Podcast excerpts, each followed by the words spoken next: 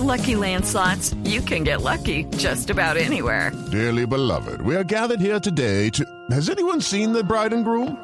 Sorry, sorry, we're here. We were getting lucky in the limo and we lost track of time. No, Lucky Land Casino, with cash prizes that add up quicker than a guest registry. In that case, I pronounce you lucky. Play for free at LuckyLandSlots.com. Daily bonuses are waiting. No purchase necessary. Void were prohibited by law. 18 plus. Terms and conditions apply. See website for details. Amigo Bueno, mexicano trío- me- no, tríos. Más adelante. un amigo mexicano me dijo que había más mariachis en la Caracas que en México. Ah, pero sin ninguna duda. Sí. Y mejores también. Sí, sí. Será una, será una de las Más discusiones. adelantico encuentra tríos, dice Víctor, ¿no? Unas cuadras más adelante sí hay otros tríos. Pero eso ya es la 62, que es donde están los moteles.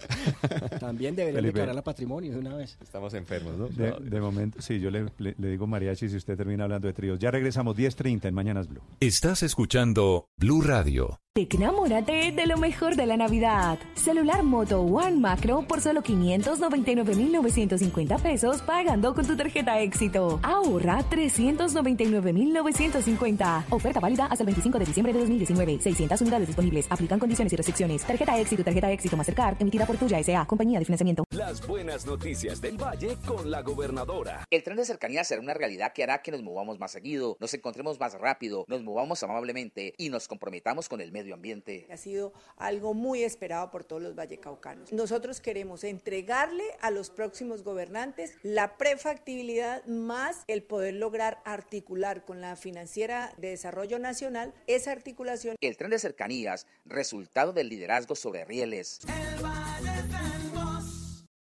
A esta hora de la mañana estamos acompañándolos como siempre en Blue Radio. Estamos en Mañanas Blue. La Navidad está cerca y si no has comprado tus regalos, Falabella preparó el último trasnochón de Navidad y extendió sus horarios para que compres todo lo que quieras con descuentos exclusivos pagando con tus tarjetas Banco Falabella. Vívelo este viernes 20 de diciembre de 4 pm a 11 pm en las tiendas Falabella del país y en falabella.com. Así es, desde las 4 de la tarde hasta las 11 de la noche. Banco Falabella es una entidad vigilada por la Superintendencia Financiera de Colombia. Los depósitos en cuentas de ahorros de Banco Falabella S.A. están cubiertos con el seguro de depósitos Fogafín. Conoce más en falabella.com.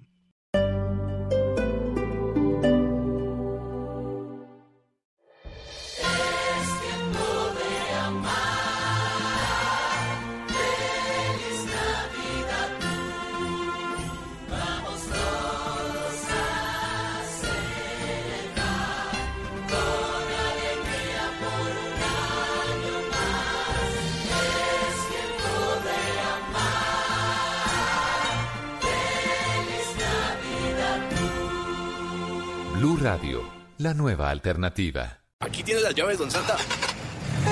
¡Oh, oh, oh, oh, oh, oh! Santa está feliz porque ya dejó a punto su nave. Ahora le toca a tu Chevrolet. Ven y hazle un cambio de aceite desde 90 mil pesos o cambio pastillas de frenos desde 110 mil pesos. Agenda ya tu mantenimiento en nuestros concesionarios Chevrolet en Bogotá. Conoce más en chevrolet.com.co.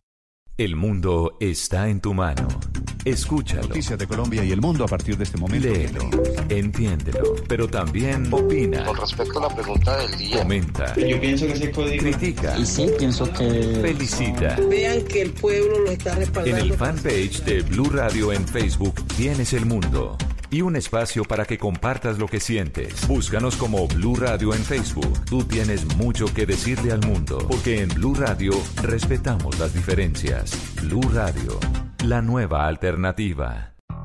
El IDU prorrogó hasta el viernes 20 de diciembre a las 4 y 30 de la tarde el descuento del 10% para pagar la valorización en Bogotá. Si eres propietario de uno o más predios en Usaquén, Chapinero, Suba, Fontibón y Puente Aranda, debes acercarte a los puntos de pago que se indican en el recibo o seguir las instrucciones para pagar por internet. Recuerda, pago con descuento del 10% hasta el 20 de diciembre. Más información en www.idu.gov.co. Alcaldía de Bogotá. Christmas Sale en Tigo. Obtén hasta 40% de descuento en celulares de referencias seleccionadas, pasándote a Tigo a un plan de 75 mil pesos. Y además recibes 50% de descuento por cuatro meses en tu plan. En esta Navidad, regalos para estar conectado siempre. ¿Qué esperas? Visita una tienda Tigo. Válido del 18 al 26 de diciembre de 2019. Términos y condiciones en tigo.co. El Andén, viernes a las 10 de la noche en Blue Radio y bluradio.com. la nueva alternativa.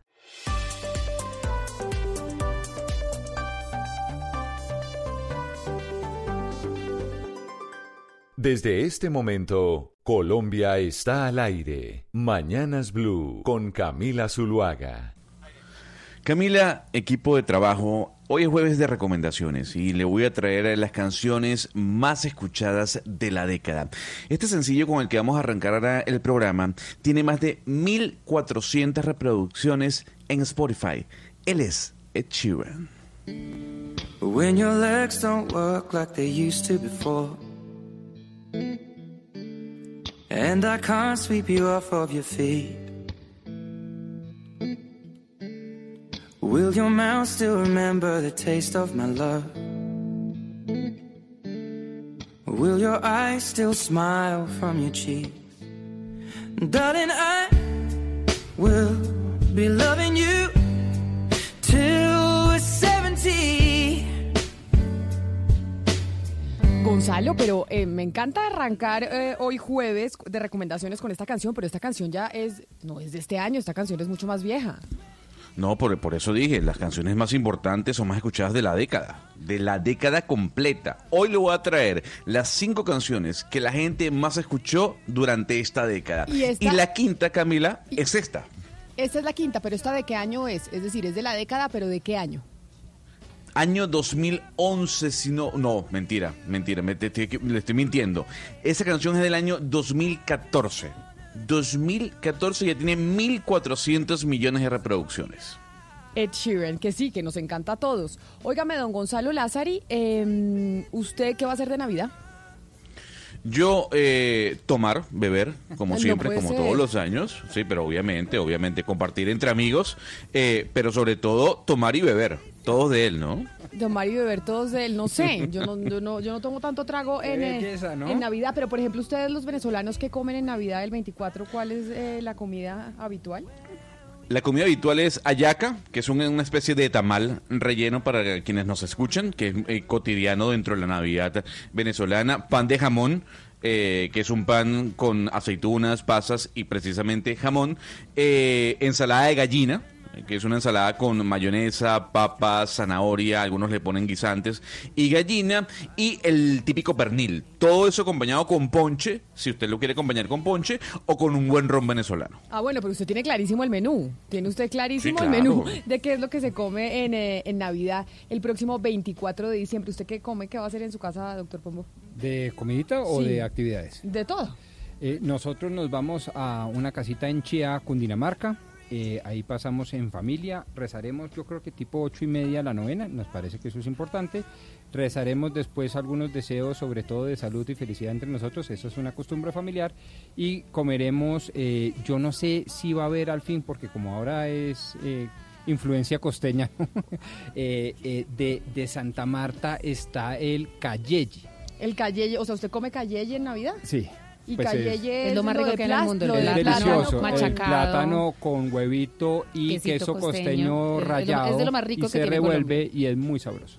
Pero eso no es lo único que comen en el 24. Bueno, Pues es como no para el sé guayabo da. 25, el cayeye, además. No, no, eso pero- es como un acompañamiento. O usted no tiene ni idea En mi del casa menú. manda mi señora y entonces nos van a dar calle. Yo no sé si venga con algo más. Yo sí creo que con algo más. Pues claro Pero que no sí. sé con qué o, más. o confiese que usted ni se entera y usted simplemente llega y se sienta No, no, a no, comer. pues se calle. Ah, sí, yo me entero el día de la comida. Eso sí es verdad. O pues, sea, usted y- no colabora en Oiga. absolutamente nada con Doctor el Pombo. proceso de la comida. Ah, del ¿en la 24. elaboración? En todo, en la Eh, planeación no. y todo. Por eso, no, yo el doctor Pomo mucho. pasó, el doctor Pomo pasó del ca- de la changua al cayeye. No, no, es que la changua es después de la bicicleta del el domingo. ¿Ah? La No, changua no, es después no, de la no, no, bicicleta el domingo.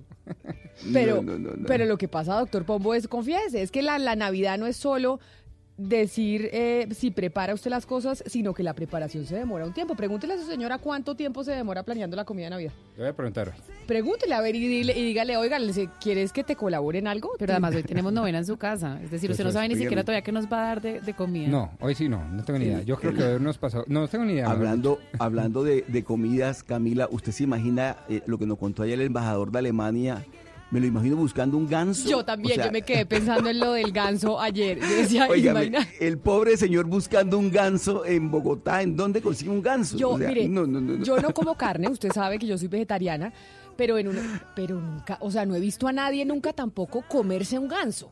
O sea, no he visto a nadie comerse un ganso. O sea, he visto a, he visto a gente comiendo rana. Sí, he visto a gente comiendo rana, sí, ancas de rana. ¿no? zapato. He De visto a gente zapato, comiendo ganso pato, sí no. claro. He visto Sí, sí. gente comiendo, pues, eh, insectos y cosas muy extrañas, pero ganso, es que el ganso es tan bonito. Nunca he visto A mí no se me pasa por la mente que uno se lo... Sí, que uno se lo pueda comer. O sea, a mí no se me pasa por la mente que uno se pueda comer un ganso, la verdad. Es, eh, estamos en diciembre, estamos en novenas, eh, igual siguen las noticias muy movidas, pero queremos arrancar antes de irnos con lo que está pasando en Estados Unidos, con lo que está pasando con el presidente Donald Trump, con el impeachment, etcétera, etcétera. Pero es que queremos empezar diciendo, oiga, démosle, sigámosle dando regalos a los oyentes, dándole regalos eh, de Navidad. Pues lo que corresponde en época navideña. Lo que corresponde en época navideña, pero además un plan navideño. Desde ayer, don David Ferro estaba en las calles de Bogotá precisamente entregando boletas para ir a una pista de hielo. ¿Usted sabe patinar? ¿Ha patinado en hielo alguna vez, doctor Pombo? Eh, sí, eh, eh, pero es, eh, ¿cómo le digo? A- un- algo peligroso porque se le dobla uno el pie. Si uno no sabe, se le dobla fácilmente el pie. Bueno, es que hay pista de patinaje en hielo. Aquí ¿Ah, en? Bogotá, sí, ¿En Movistar? Arena, Movistar Arena. Ah. Y está David Ferro, que hoy en dónde está David, precisamente para entregarle las boletas a los, a los oyentes de Mañanas Blue cuando Colombia está al aire y empecemos de una vez a entregar las boletas. Camila, doctor Pombo, muy buenos días y a todos los oyentes. Y resulta que me encuentro en la calle 53 con carrera 27, aquí en el barrio Galerías, frente al Carulla, entregando boletas de este evento Navidad Blue Radio en el Movistar Arena. Camila, como usted decía, en el Movistar Arena se instaló una pista de patinaje sintética que simula el hielo y un domo con proyección de 360 grados para que nuestros oyentes disfruten de un buen cine también, Camila. O sea, eso es un combo completo. Y también le cuento pues que este es un evento de Blue Radio y pues estamos premiando a los oyentes en este punto de Bogotá. Les repito la dirección, calle 53 con carrera 27, papel y lápiz para que se vengan acá a este punto y anoten, anoten todas las... eh, para ganar es muy fácil, Camila. Una pregunta referente al programa del día, así que anoten todo bien, bien claro porque aquí estamos, mejor dicho, cuchillas, Camila. Pero entonces, eh, David, usted las boletas que está entregando son para ir esta noche, para que la gente tenga plan esta noche de ir a patinar y a ver eh, la película en el Movistar Arena. Correcto, Camila. Hoy eh, a las 7 de la noche se abren las puertas del Movistar Arena para que los oyentes de Blue Radio vayan allá. Acabé de pasar por el Movistar Arena y también instalaron un árbol de Navidad gigantesco, también muy lindo. Y en la punta de la- del árbol pusieron el logo de Blue Radio para que la gente también se tome foticos ahí con ese árbol que quedó muy lindo. Así que cuando tenga oyentes nos va avisando y nosotros eh, volvemos con usted. Como les había dicho, 10 de la mañana 42 minutos, pues la noticia en el mundo se concentra en Washington, en eh, la Cámara de Representantes de los Estados Unidos, porque como se esperaba, pues en esa Cámara de Representantes que es dominada por el Partido Demócrata, Demócrata anoche le imputaron al presidente de ese país, Donald Trump, los cargos de abuso de poder y obstrucción al Congreso. Y esto, pues obviamente derivado de lo que se conoce como el Ucrania Gate. Si nosotros aquí en algún aspecto, Juan Camilo Merlano, no nos sentimos en Navidad por cuenta de la reforma tributaria, por cuenta del salario mínimo y tantas cosas más, no me quiero imaginar en Washington cómo se están sintiendo. ¿Se están sintiendo en vacaciones o solo se habla de política? Para nada, Camila. Vacaciones en absoluto. Solamente se habla de política. Incluso eh, los coletazos de esta votación del día de ayer por parte de los demócratas, digamos que se ven ampliamente en el Senado, que en teoría ahora el balón del juicio político está en manos o en la cancha más bien del Senado de los Estados Unidos. Esta mañana el líder republicano Mitch McConnell, quien en teoría por tener las mayorías en el Senado es quien maneja la agenda de lo que será ese, ese juicio político, de lo que sería el juicio político a principios del próximo año, arremetió contra los demócratas teniendo en cuenta que ayer después de la votación Pelosi sugirió que no iban a enviar inmediatamente los dos artículos de acusación en contra del presidente Donald Trump hasta que los republicanos garantizaran que los demócratas iban a tener un juicio justo, dijo ella, en el marco del Senado de los Estados Unidos. McConnell prácticamente con tono irónico ha dicho qué tipo de juicio justo quieren buscar ustedes si en tan solo 12 semanas, 3 meses, adelantaron una investigación y una acusación contra el presidente de los Estados Unidos. Han instrumentalizado totalmente la potestad que tiene la Cámara de Representantes para llevar a un jefe de Estado ante una instancia como un juicio político y que lo único que buscaban hacer era colocar a Donald Trump, o, más bien que el legado de Donald Trump fuera realmente que se convirtiera en el tercer presidente en la historia de Estados Unidos en llegar a esta instancia. Entonces McConnell ha dicho, o más bien ha sugerido, que van a salir rápido de esta cuestión del juicio político, un poco también eh, desmarcándose de lo que ha dicho Trump, que quiere un juicio con varios testigos, pues los republicanos prácticamente dicen que no quieren legitimar aún más esta investigación por parte de los demócratas, o más bien las acusaciones por parte de los demócratas, y simplemente darle trámite. Recordemos que se requieren ses- 67 votos si se quiere destituir a Donald Trump. Prácticamente son 20 los republicanos que tendrían que voltearse para, para, poder, para poder hacer, o más bien para poder llevar al término que los, que los demócratas quieren, el juicio político contra Trump. Pero entonces, Juan Camilo, este juicio político o ya cuando esto pase a la siguiente fase después de la Cámara de Representantes, cuando pase al Senado, ¿cuándo va a ser esto? Porque estamos diciendo, oiga, ustedes no se sienten en vacaciones, esto se está hablando solo de política en Washington por cuenta del juicio al presidente Trump por el Ucrania Gate. Lo siguiente, que es donde se sabe que está el muro de contención, ¿qué día va a ser? Camila, se ha hablado en principio de una fecha, en realidad son varias fechas. Una fecha para instalar propiamente y para, digamos, eh, una sesión para abocar conocimiento. Eso sería el 6 de enero, según lo que se ha dicho. Luego otra sesión que sería para instalar propiamente y escuchar los representantes que tienen que rendir informe ante el Senado de los Estados Unidos en el marco del juicio político. Eso es otra sesión que sería tentativamente 7 de enero. Y otra sesión que sería el 9 de enero ya propiamente para escuchar a los representantes del presidente y también para dar ciertas intervenciones en el marco de, la, de lo que sería esta, esta, esta puja entre investigado y entre los acusadores. Entonces, incluso una tercera sesión que podría prolongarse aún mucho más. Una particularidad que hay que destacar, quien preside estas sesiones del juicio político es el presidente de la Corte Suprema de los Estados Unidos, John Roberts. Entonces, obviamente, que, sí. Y justamente hablando de esto, hay que ex- explicarle a los oyentes que ahora los senadores eh, al- eh, alrededor de este juicio se vuelven casi que espectadores, es, es decir, ellos van a ser Jurados. los jurados, entonces ellos no pueden intervenir, ellos solamente van a escuchar y valorar pruebas. Ellos no intervienen en el proceso, digamos, como lo podrían hacer en una sesión normal, ordinaria de, del Senado. Ellos se, se sientan, escuchan lo que va a pasar, valoran pruebas y dan el veredicto final. Y el juez, que es el, el presidente de la Corte Suprema de Estados Unidos, es el que dice si esta prueba es legal, si no es legal, controla las intervenciones, etcétera. Pero entonces el Senado se vuelve ahora como un juzgado en Estados Unidos, donde los senadores eh, son el jurado, las personas que uno ve en las películas en Estados Unidos, que son civiles normales, jurados escuchando las pruebas y que tienen que dar un veredicto final, es- en esto se van a convertir los senadores.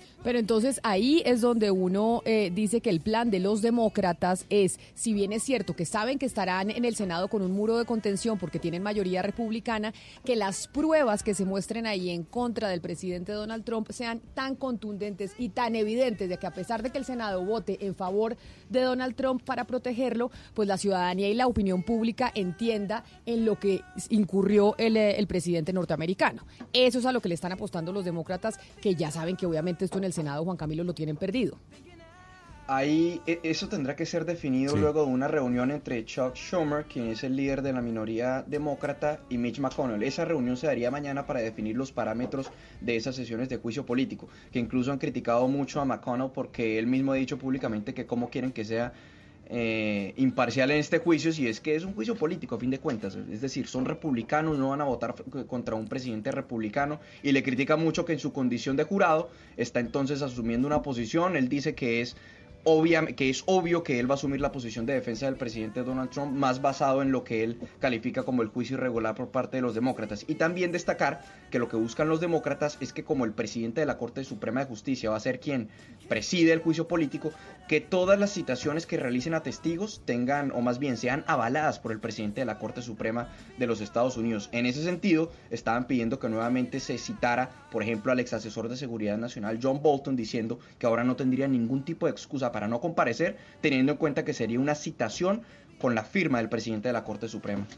Sí, pero, pero va a ser eh, muy difícil que en el Senado se vote la destitución del presidente de los Estados Unidos, Juan Camilo. En cambio, sí, seguramente va a incidir en, algo ese juicio en, la carrera por la reelección presidencial, por su carrera reeleccionista. Eh, ¿Usted cree que va a salir fo- fortalecido o, muy golpeado pensando en, en las elecciones? Pues recordemos que los números, la- las encuestas más recientes con respecto al, al juicio político de Trump, el 45% dice que aprobaba que se le acusara y se le destituyera y el 50% digamos, estaba en desacuerdo con esto.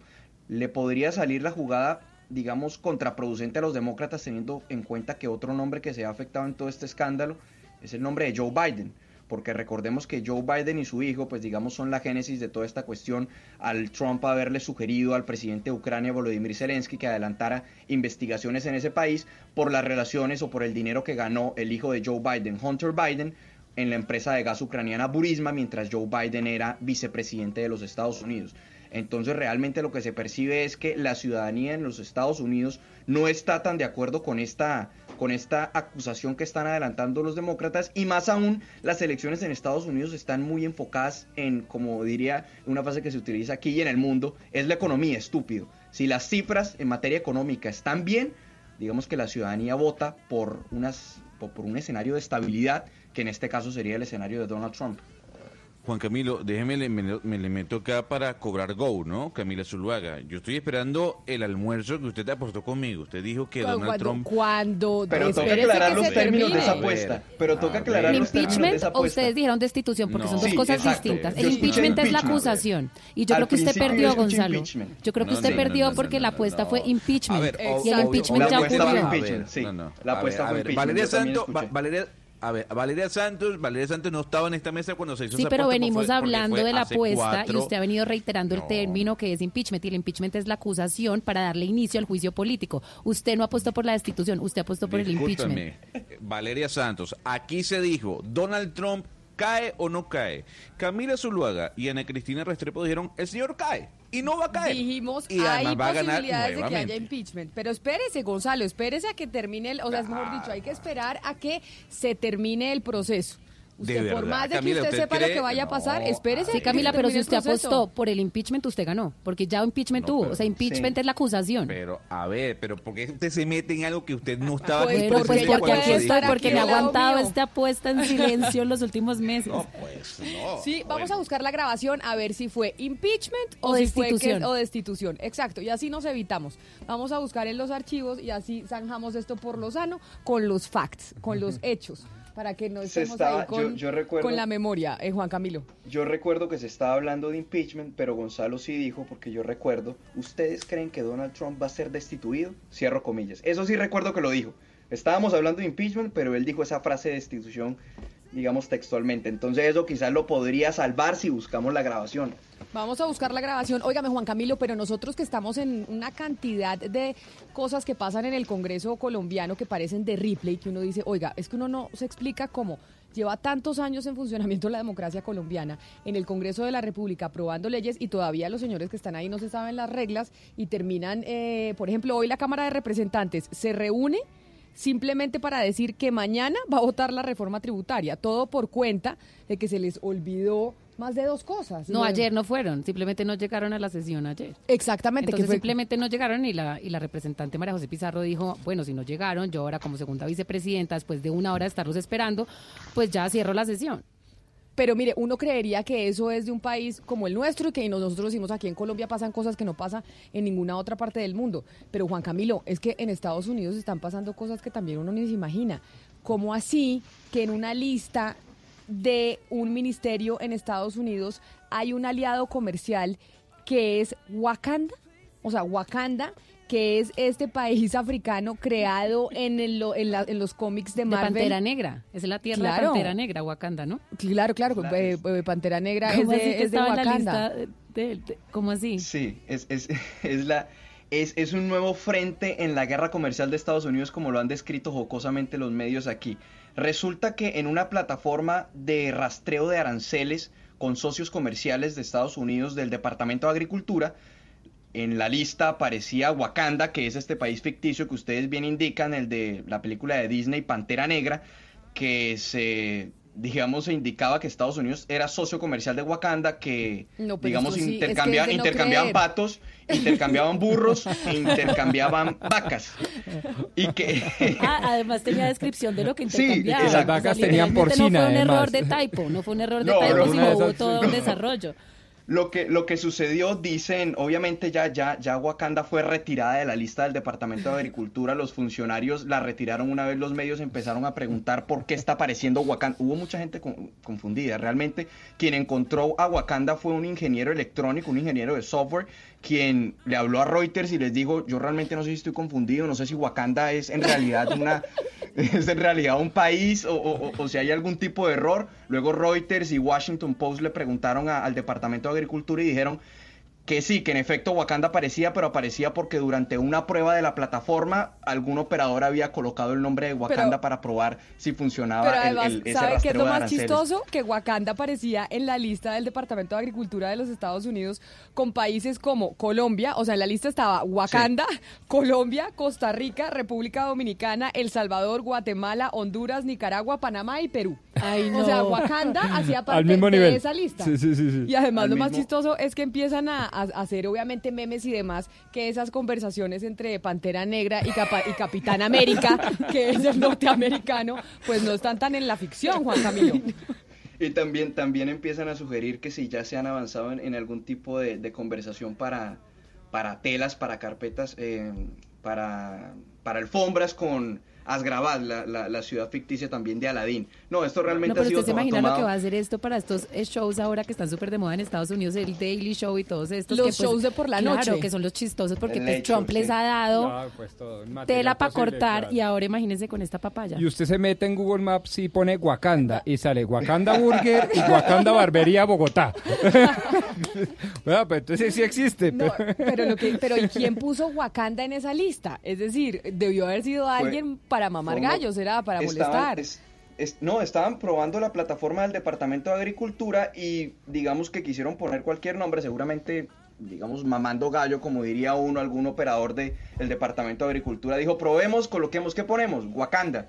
Y pusieron Wakanda y pues obviamente pusieron que eh, intercambio de patos, burros y, y vacas. Bueno, para que vea que esas cosas de Ripley no son solo aquí en Colombia, allá en Estados Unidos que tanta referencia hacemos y demás, que nos parece pues lo máximo, allá en el ministerio, de- en el Departamento de Agricultura aparecía Wakanda, al lado de Colombia, Perú, República Dominicana, Honduras. Algún sí no seguidor de los cómics, Camila, Pues sí, seguramente. pero- pero no puede Amante ser de que- Pantera Negra. Es lo que digo, lo que debió haber hecho un chiste y metiendo y dijo, ay, acá yo voy a meter esto para morirme la risa y a ver si alguien se da cuenta algún día. No, yo Algún Tengo- funcionario. Y además que Pante- Pantera Negra tengo entendido que es la única película de ese tipo de la saga de, de Marvel que ha ganado un Oscar, entonces... No, y además de el primer sí. super, eh, superhéroe negro. El primer superhéroe Sí. negro llevado Sí, a la sí. pantalla grande fue pues Pantera Negra. Sí. Con Wakanda Sí, y además era- fue toda esa película que Michelle Obama habló y promocionó tanto, porque más allá de ser una película de cómics, era como un eh, pronunciamiento político de parte de la industria del entretenimiento, que, en- que en Hollywood pues se está metiendo en todos estos mensajes y ha sido uno de los grandes opositores al gobierno del, del presidente Donald Trump. si aparece Ciudad Gótica. Sí, sí, es que es casi como que se apareciera Ciudad Gótica, pues que como Ciudad Gótica es dentro de los Estados Unidos, Wakanda, si es un país Sí. allá en África y Sí, por sí. eso era Pero el primer... socio comercial estratégico. No, no, Wakanda Burger. Pero ¿sabe qué? Eh, yo, yo tengo una hipótesis un poco distinta y es que quienes hemos tenido, digamos, la fortuna de poder compartir de alguna manera académicamente, profesionalmente con el norteamericano promedio, uno sí se Ah, da cuenta de que... Wakanda. No, no, no, pues eso, y- intercambiando vacas, sí, sí, no. Eh, uno sí se da cuenta de la poca cultura general que tiene el ciudadano americano medio. Y lo que yo creo que pasó fue que un señor metió eso para hacer unos cruces de información, para mirar, testear el sistema, cualquier cosa. Usted Y como hay cultura, ¿no y cultura general, entonces dejaron a Wakanda. Porque eso, mejor dicho, muchos profesores Eso de las grandes universidades Colombia, ni siquiera han salido de los Estados Unidos. Eso pasa. Y es que el, el- el- el gringo es muy cerrero, es decir, de fronteras para adentro. Entonces se saben los 52 estados y se saben una cantidad de cosas. Pues no tienen ni idea casi quiénes son sus Pero vecinos. pues a ver, el norteamericano promedio, porque el norteamericano no, educado promedio en dije, y de no, todo, siempre sí, son pues, 350 sabe. millones de habitantes, no hay más faltaba, muchos de ellos además migrantes muy cultos, pero estoy diciendo, el eh, estoy hablando culturalmente, el norteamericano promedio. Y lo digo además, digamos, y lo sostengo porque, porque eso es una de las grandes críticas que entre otras ellos mismos se hacen a ellos como nación. Razón por la cual, por ejemplo, en los debates de presidentes se preguntan constantemente, ¿dónde queda el canal de Panamá? Y uno dice, "Uy, pues, empa-". pero se pregunta, de verdad se Pues, doctor pregunta, se Pombo, lo juro. justamente este electorado, pues estas personas, el- los norteamericanos promedio son el, el electorado de Donald Trump. Claro, a quien él le manda y el electorado y, Los que y así mismo se refleja, digamos, los funcionarios públicos que trabajan con el señor Trump. Claro, y que creen, como dice Juan Camilo, en Wakanda, pero además de lo que dice Valeria Juan Camilo, esos que votaron por Trump, el electorado medio norteamericano, es el que además lo ve como un ídolo. No le importa que sea eh, guache, no le importa que sea mal hablado, no le importa que no tenga buenas maneras, porque lo ve como un tipo igualito a ellos, pero que logró ser millonario. Y pues no les importa haber leído la transcripción de la llamada, Ah, donde no está les claro No la que leen, es lo que estoy diciendo, no la leen. Y, No hay y- y necesidad. les dicen, no, aquí no hay nada malo, el presidente no hace nada malo. El Es presidente un tema también con la ética. Claro. toca ver qué va a pasar Y con por el, el discurso antisistema que en Estados Unidos y ahora en el mundo parece ser la moda. No, es que nos encanta tirarnos del sistema. Entonces los Pero partidos si es- tradicionales. No, no, porque él es un, un es outsider. el- exacto, eh, él es- él es el antisistema. que tiene el Por discurso eso, antisistema. tenaz, tenaz. Juan Camilo, gracias. Voy a ir rápidamente a las calles de Bogotá, David Ferro, porque usted ya, ya encontró un primer oyente para entregarle boletas para el show de esta noche en el Movistar Arena eh, de patinaje. Camila, así es, ya una oyente llegó aquí, ella perdió la cita, tenía una cita aquí cerca a Galerías, perdió la cita y se, me dice que se conectó de una a Blue Radio y pues bueno, vamos a hacer la primera pregunta rápidamente. ¿Su nombre, señora? Mi nombre es Ana Guarín. Bueno, señora Ana, ¿lista para patinar esta noche con sus hijas? Claro que sí. Bueno, eh, le cuento a Camila que la señorita Ana tiene un, un yeso. Ella se, se fracturó el brazo, pero dice, bueno, va a disfrutar cine y, la, y el, la- el patinaje se lo deja para las hijas. Sí, señor, claro que sí. Bueno, muy bien. La pregunta, mucha atención. ¿Cómo se llama la representante a la Cámara que levantó la sesión de la reforma tributaria el día de ayer? Eh, la señora María José Pizarro. Perfecto, muy bien. Se llevó sus entradas para que esta noche se vaya a disfrutar de este espectáculo que organiza Blue Radio, Camila. Bueno, David, repítale la, la dirección a los oyentes para que sepan en dónde encontrarlo y que ya saben que usted está con el... eh, con eh, todo el letrero de Blue, azul, grandísimo. Usted se llevó su backing y en dónde lo encuentran para que vayan a participar por las boletas eh, de patinaje esta noche. Así es, Camila. Aquí estamos peleando contra el viento con este backing, pero calle Ya me lo 53. imagino. calle 53 con carrera 27, frente al Carulla. Ahorita consigo una piedrita, lo pongo ahí eh, atrasito y, y listo. Ya queda ahí bien firme para que la gente se dé cuenta que estoy acá frente al Carulla, aquí de Galerías. Aquí los esperamos con más boletas. Bueno, tómese fotos y nos manda para que, para que lo podamos ver. 11 de la mañana, un minuto. Eduardo, hay noticia a esta hora que tiene que ver con el eh, senador y exalcalde de Bogotá, Gustavo Petro, y la Corte Suprema de Justicia. Sí, imagínese, Camila, que la eh, Sala Especial de Instrucción de la Corte Suprema de Justicia abrió investigación preliminar contra el senador Gustavo Petro por una decisión que él tomó durante su administración y tiene que ver con la rebaja de las tarifas en el sistema integrado de transporte público para la población que tenía menos capacidad de pago. ¿Se acuerda que en su momento, durante su administración, él hizo unas eh, Unos ajustes. unos beneficios, digamos, que estaban recibiendo esas personas y unos ajustes con ellos pagaban, digamos, sustancialmente mucho menos en el en el Transmilenio y también en el SITP, pues eh, la Corte ha recibido una denuncia form- formulada precisamente contra el senador Gustavo Petro contra delitos, dice acá, denuncia por delitos contra la administración pública. ¿Y quién pone la denuncia? Eso quiere decir que lo denuncian, pero ya se abrió investigación formal por parte de la Corte Suprema. ¿o hasta Investigación preliminar, Investigación preliminar. Es decir, recibió ya la denuncia, la están revisando en estos momentos para saber si efectivamente hay méritos para investigarlo, digamos, formalmente por esta decisión que tomó en su momento cuando estuvo en la alcaldía de Bogotá. Uriel Rodríguez está precisamente allá en la corte, no sé qué otro complemento y qué otros detalles se conocieron, Uriel. Sí, señor Eduardo, muy buenos días. Pues justamente la Sala Especial de Instrucción de la Corte Suprema de Justicia resolvió, como usted bien lo decía, abrir investigación preliminar al exalcalde de Bogotá, Gustavo Petro, por eso que también se mencionaba de reducir la tarifa del SITP cuando administró la ciudad. El hoy congresista, recordemos Eduardo, estuvo envuelto en una disputa incluso con la Contraloría Distrital, luego de que en 2016 le fuera impuesta una multa por más de 200 mil millones de pesos por lo que fuera un presunto detrimento patrimonial, lo cual Petro ha defendido a capa y a espada y ha estado en diferentes peleas, incluso en sus redes sociales allí por esta multimillonaria suma que él dice nunca va a poder pagar incluso cuando eh, se acabe su vida. Esta decisión de la Corte se da luego de recibir una denuncia formulada en contra del, ex- del exalcalde tras haber proferido justamente el decreto en el que se reducía las tarifas del sistema integrado de transporte público. Lo que pudimos conocer es que es apenas una investigación preliminar, simplemente es, lo que se va a hacer es revisar, verificar todos los elementos y todas las pruebas que pueda haber para de- tomar decisiones a fondo eh, respecto a este caso que siempre fue muy polémico en Bogotá, eh, en el momento en que era alcalde de Bogotá y después de que terminó su mandato en la capital. Es lo que se conoce hasta el momento respecto a esta decisión de la Sala Especial de Instrucción de la Corte Suprema de Justicia. Pues entonces eh, ya sabemos, ¿usted tiene la información de quién puso la denuncia? No, señora, es Sería bueno, eh, sería bueno averiguar quién pone la denuncia conoce. ante la Corte. Perfecto, Camila, Averigüemos claro el sí. nombre de quién, si es un colectivo de abogados, si es una organización, quién está poniendo la denuncia en contra Y, del, y del si esto abre de Bogotá. entonces la puerta para que cualquier detrimento fiscal al patrimonio de la nación pueda llevar o conllevar un delito penal. Claro. Que esto ya es abrir una puerta, digamos que bastante peligrosa, porque entonces ¿quién se va a volver a atrever a gerenciar? Hay Claro. decisiones que uno toma que son equivocadas y que sí son, digamos, de la jurisdicción de la Contraloría, pero otra cosa muy distinta es que ya esto se pueda configurar en un delito penal que es privativo de la libertad. Averigüemos quién es, quién pone eh, la denuncia ante la Corte Suprema de Y un poco los ¿le argumentos parece? que yo creo que lo que dice Valeria es válido.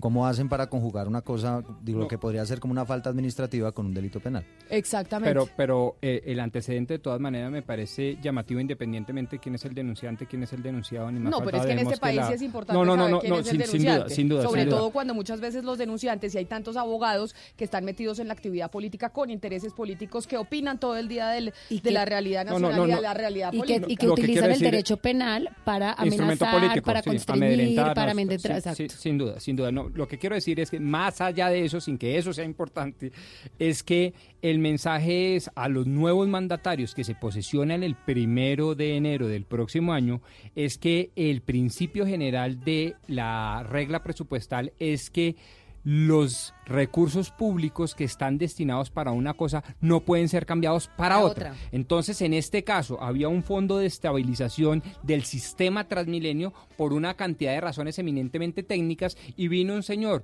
con unas razones eminentemente populistas a decir, yo bajo la tarifa y cómo la subsidio con los recursos fiscal, sí. del fondo de estabilización que estaba destinado para otra cosa. Por eso hubo el reproche inicialmente fiscal y ahora quizás el reproche penal. Por eso creo que el mensaje Pombo, es de cara a pero- los que se van a posesionar el primero de enero. Señores, Pero, tengan mucho Pombo. cuidado con los destinos de los recursos públicos. Doctor Pombo, pero si hay detrimento patrimonial, independientemente de quién sea la persona que esté en el cargo, incurrió en este tipo de delitos, pues tiene que No. tener No, es responsabilidad delito, por no eso. es un Estoy- estoy de acuerdo Es con Valeria en no, eso. No, no, El comportamiento, la conducta asumida en estos casos, independientemente de quién sea, de derecha, de izquierda, de centro, quien sea, independientemente inclusive de quien denuncie el hecho, si se, si se demuestra que efectivamente hay detrimento patrimonial, No, pues porque imagínense, no hay, muchas, hay, muchas, hay, responsabilidad. muchos, hay, muchos No, no actos- hay muchas necesariamente. decisiones de los gobernantes en los países y no solamente en Colombia, sino en el mundo entero que toman acciones equivocadas que producen detrimentos patrimoniales. Y digamos que, sí, que el- el- lo que se le digamos, lo que la Contraloría le dijo a Gustavo Petro en ese momento fue usted tomó una decisión, como lo explicaba el doctor Pombo, sin respaldo causó- fiscal, sí, sin respaldo fiscal, sí. lo cual digamos que amerita una sanción, digamos, administrativa, de sanción de, de Contraloría. Pero otra cosa es que uno tenga que probar que hubo dolo, que se benefició él, que lo hizo para A menos enriquecerse. de que se han etcétera. desviado recursos, pero no parece ser el caso. Exactamente, No parece ser el exactamente. caso. Pero, lo que digo yo que en estos casos, en estos casos, pues que se investigue qué, fue lo que pasó realmente y que la persona que denunció era de un, un abogado litigante, un abogado de izquierda. Bueno, no, tenemos ni idea No, qué ha sabe, sido. sabe qué es lo que pasa? Que lamentablemente, y ahí usted, doctor Pombo, que es abogado y hace parte del gremio, los abogados están utilizando eh, por estas épocas, mucho más que antes, el derecho como instrumento para amedrentar por un lado, pero también para hacer activismo político Sí. y para desprestigiar al contrario que no piensa como ellos. Por eso es que es importante saber, Oscar, quién pone la denuncia. Por la, por la judicialización de la política. Exacto, entonces resulta yo que- ya no le gano a usted en el debate en el Consejo o en el Congreso o en la Asamblea Departamental, sino lo politización de la denuncio. Entonces yo me quedo calladito, soy cobarde, no presento Doctor mis argumentos, no salgo a medios de comunicación, pero espere que contrato a mi abogado penalista Ahora, y lo denuncio No, sale el penalmente. abogado Tan penalista grave- a por eso, por eso, por eso, por eso, es por Twitter pega- además. Pega tres gritos Tan grave, y entonces ya le daña Pombo, la es- imagen al otro. Y empieza a Tan amedrentar. grave, doctor Pombo, tan grave es la judicialización de la política como la politización de la justicia. Exactamente, es exactamente igual de grave. Pero además, además, Camila, yo digo, decisiones judiciales tomadas con, con tinte político son gravísimas y posiciones políticas asumidas con, con- eh, por comportamiento judicial es igualmente grave. Ahora, un abogado tiene todo el derecho de imponer las, las denuncias que quiera y que considere. Claro, Ahora, pero lo ahí que es donde llama aquí la atención. ética, ahí es donde Sí, está la Camila. ética del abogado, pero como hay abogados dicen que en el derecho la No, ética Camila, no existe, aquí- hay abogados que dicen eso. Pero yo de usted lo analizaría. Pero Camila, yo de usted lo analizaría, no, lo analizaría desde otro punto de vista y es la posición de la Corte. Que la Corte es la que dice va a abrir una investigación preliminar después de haber recibido una denuncia. Si, la, si abre la investigación preliminar, uno presume que efectivamente esa denuncia tiene algo. No, No, pues tiene los algo elementos interesante, para que, algo para que interesante abran hay allí. la- y por eso Oscar dice, oiga, igual hay que investigar qué fue lo que pasó. Sí. Lo que sí es, si esto generará un precedente, como dice Valeria, de que entonces ahora cualquier mandatario que esté en el Ejecutivo pues tenga el temor, porque uno se puede equivocar, los seres humanos nos equivocamos, y administrando mucho más. Se equivoca uno en su trabajo todos los días y obviamente eso puede generar unos castigos y unas sanciones. Claro. Pero de ahí a que eso vaya a significar que usted está cometiendo un delito que, que repercuta en la privación Toca- de su libertad es digamos, otra creo- cosa. creo yo que Igual existe la falsa denuncia, ¿no? Existe la falsa denuncia porque quiere también la falsa denuncia y ese tipo penal proteger que no se congestione la justicia, no se desperdicien recursos del sistema judicial Y en, no en denuncias que no tienen ningún sustento. Y, y no se dañe el buen nombre. ojo. Yo creo que hay que tener la denuncia para poder analizar Exacto. este tema Y saber quién fue el que la-. Óigame, pero como estamos en Navidad, no nos olvidemos. Es que a veces nos olvidamos que estamos en Navidad. David Ferro sí se acuerda que está en Navidad y le está entregando regalos a los oyentes de Mañanas Blue en las calles, David. Camila, continuamos re- regalando boletas para Vive la Navidad Blue Radio, que se va a hacer esta noche en el Movistar Arena. Oyentes siguen llegando acá, enfrente del Carulla. Señor, su nombre. Hola, ¿cómo estás? Arnulfo Fritz. Bueno, Arnulfo, eh, pista patinaje y disfrutar una película. Todo un combo para que se vaya esta noche, solo si contesta esta pregunta. Eh, mucha atención. ¿Cuál fue el tema que habló nuestro compañero Juan Camilo Merlano? Bueno, estaban hablando de la situación del impeachment del presidente de Estados Unidos y fue todo, aparte si es destitución o si es impeachment, está empezando el proceso contra ese presidente. Perfecto, muchas gracias. Se ganó sus boletas, Camila. Le cuento que él va en un vehículo y está aquí amplificando la emisora y viene junto con su compañera acá, que ya viene desde Perú. ¿Su nombre es? Eva Güeyes, ¿cómo estás? Bueno, bienvenida acá a Colombia y, y diga ya en Perú que está escuchando Blue Radio. Yo escucho siempre Blue Radio. Ah, Muy bien, se lleva sus boletas para que se vayan esta noche y una pista de patinaje y un cinedomo espectacular que está en el Movistar Arena, Camila. Muchas Ya- Ya saben ustedes que David está en galerías. David, repita la dirección. Repita la dirección. Acuérdense de las fotos que queremos ver los oyentes con los que usted se encuentra en las calles de Bogotá. Claro que sí, Camila. Calle 53 con carrera 27 frente al Carulla, aquí de Galerías, repartiendo boletas, consintiendo a los oyentes.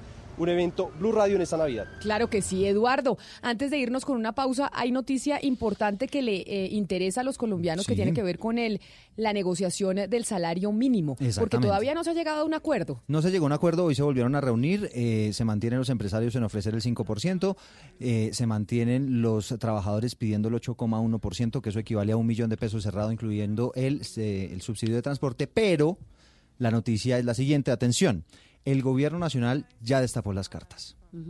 La ¿Y qué cifra dijo? del gobierno es la siguiente, 5.2%. 5.2% aumento del salario mínimo, el aumento de los Eso es lo que- empresarios. eso, es lo que, eso es lo que propone el gobierno. el- el- los, ¿Y los, los empresarios qué proponen? Los empresarios, 5. 5.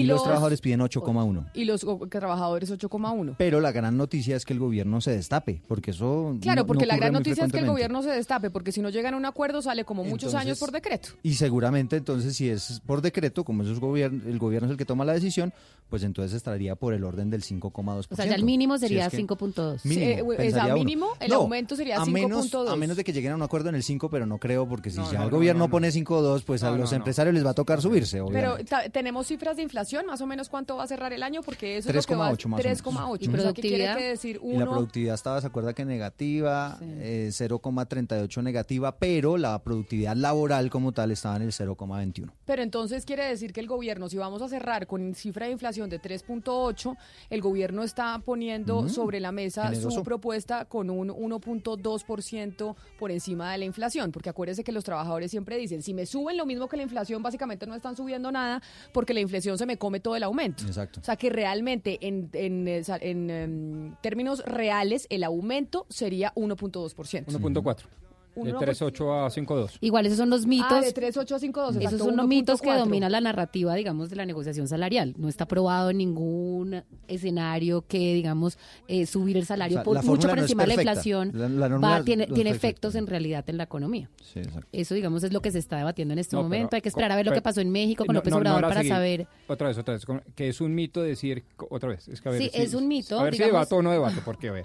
Hay una ver, ¿usted narrativa dominante en No, torno no, a la negociación salarial que dice, digamos, que uno no puede eh, pactar el salario por encima, pues tanto por encima de la inflación. Pero eso no está aprobado.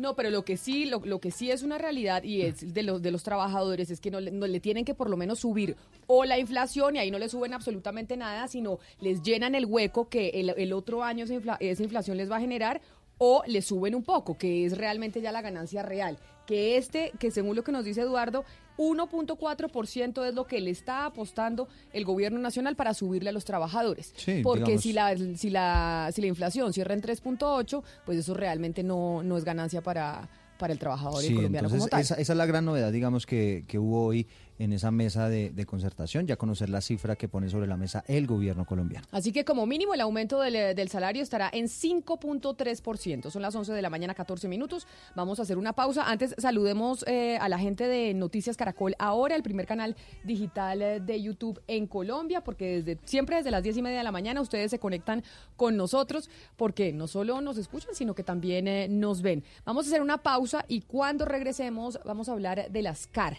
de las corporaciones autónomas regionales, porque ha pasado de agache una cantidad de cosas con las CAR que ya les vamos a contar.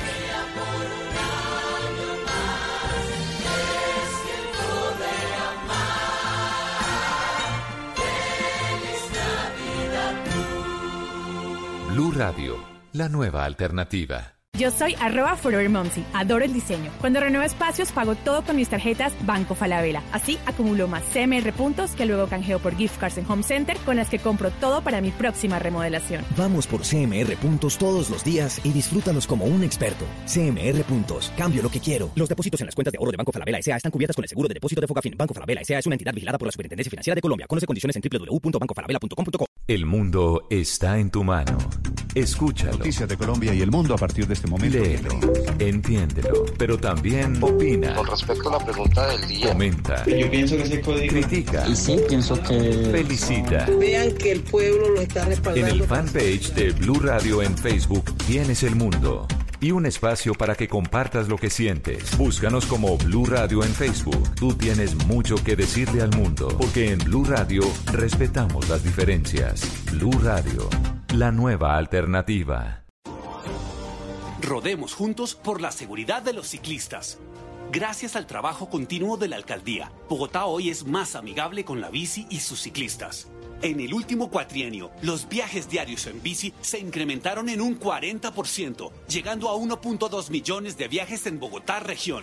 Sigamos construyendo a Bogotá como capital mundial de la bici. Alcaldía de Bogotá.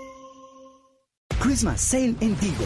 Obtén hasta 40% de descuento en celulares de referencias seleccionadas, pasándote a Tigo a un plan de 75 mil pesos. Y además recibes 50% de descuento por cuatro meses en tu plan. En esta Navidad, regalos para estar conectado siempre. ¿Qué esperas? Visita una tienda Tigo. Válido del 18 al 26 de diciembre de 2019. Términos y condiciones en tigo.co.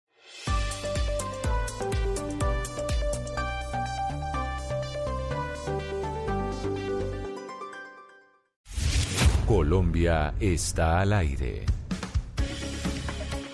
11 de la mañana, 17 minutos. Ya vamos a hablar eh, de las CAR, como les habíamos anunciado. Pero a propósito de lo que nos estaba contando don, don Eduardo Hernández, la noticia que ya el gobierno nacional destapó sus cartas y dijo, nosotros proponemos 5.2% de aumento para el salario mínimo. Hemos hablado mucho de la economía, de lo que va a pasar con la economía mundial, con la economía colombiana en el 2020, porque los pronósticos pues no son tan alentadores. Y esta semana, Gonzalo, usted hablaba precisamente de un pronunciamiento de la CEPAL, que recordemos que pues es esta, este brazo de las Naciones Unidas en América Latina para el estudio de la productividad y el desarrollo. ¿Qué fue? Y recordémosle a los oyentes qué fue lo que dijo la CEPAL en ese pronunciamiento.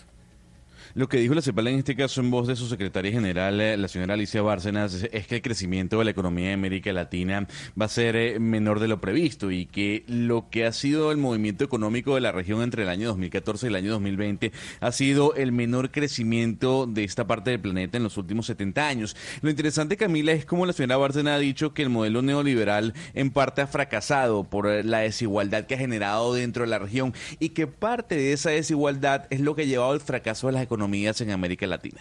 Pues por eso estamos en comunicación con Daniel Tilelman, que es el director de la División de Desarrollo Económico de la CEPAL, para hablar de eso que tanto asusta al doctor Pombo, que está acá sentado a mi mano derecha. Me asusta mucho. Y es si se tiene que estar pensando en un cambio de modelo económico y es la narrativa que estamos viendo en América Latina. Señor Tilelman, mil gracias por estar con nosotros aquí en Mañanas Blue. Bienvenido.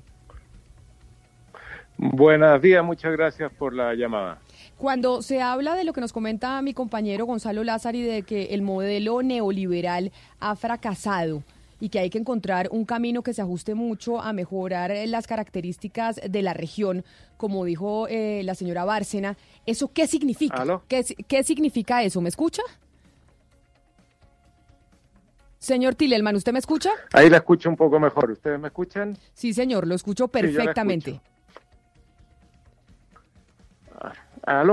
Vamos a mirar si podemos eh, mejorar la comunicación con el señor Tillerman porque él no nos está escuchando muy bien y es muy importante la llamada. Por lo pronto, quiero preguntarle entonces, Diana, lo que habíamos dicho de las corporaciones autónomas regionales, las CAR, porque le dijimos a los oyentes que íbamos a hablar de lo que estaba pasando con la elección de los directores de las CAR. Es un tema que es muy importante, que hemos venido mencionando y ha pasado de agache en medio de tantos enfrentamientos que ha habido con otros temas. Se vienen eligiendo, Camila, ya los directores, como habíamos dicho. Hemos hablado de la mayoría de... No, espéreme un segundo porque, porque no la oigo. ¿Le abren el micrófono a Diana, por favor? Gracias.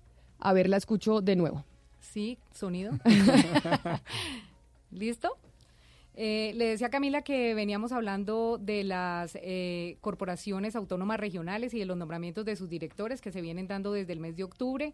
Falta cuatro directores en este momento por nombrarse de las CAR, pero hay uno que nos está llamando mucho la atención y es el eh, director que se nombró el 20 de noviembre, o sea, un día antes del, paro nacional. Eh, se nombró Andrés Felipe García Céspedes como el nuevo director de la CAR Cormacarena, que es toda la CAR del Meta. departamento del que- Meta. Sí, maneja 29 municipios del Meta. Es una CAR gigantesca, más o menos son 32 mil millones de pesos anuales de presupuesto.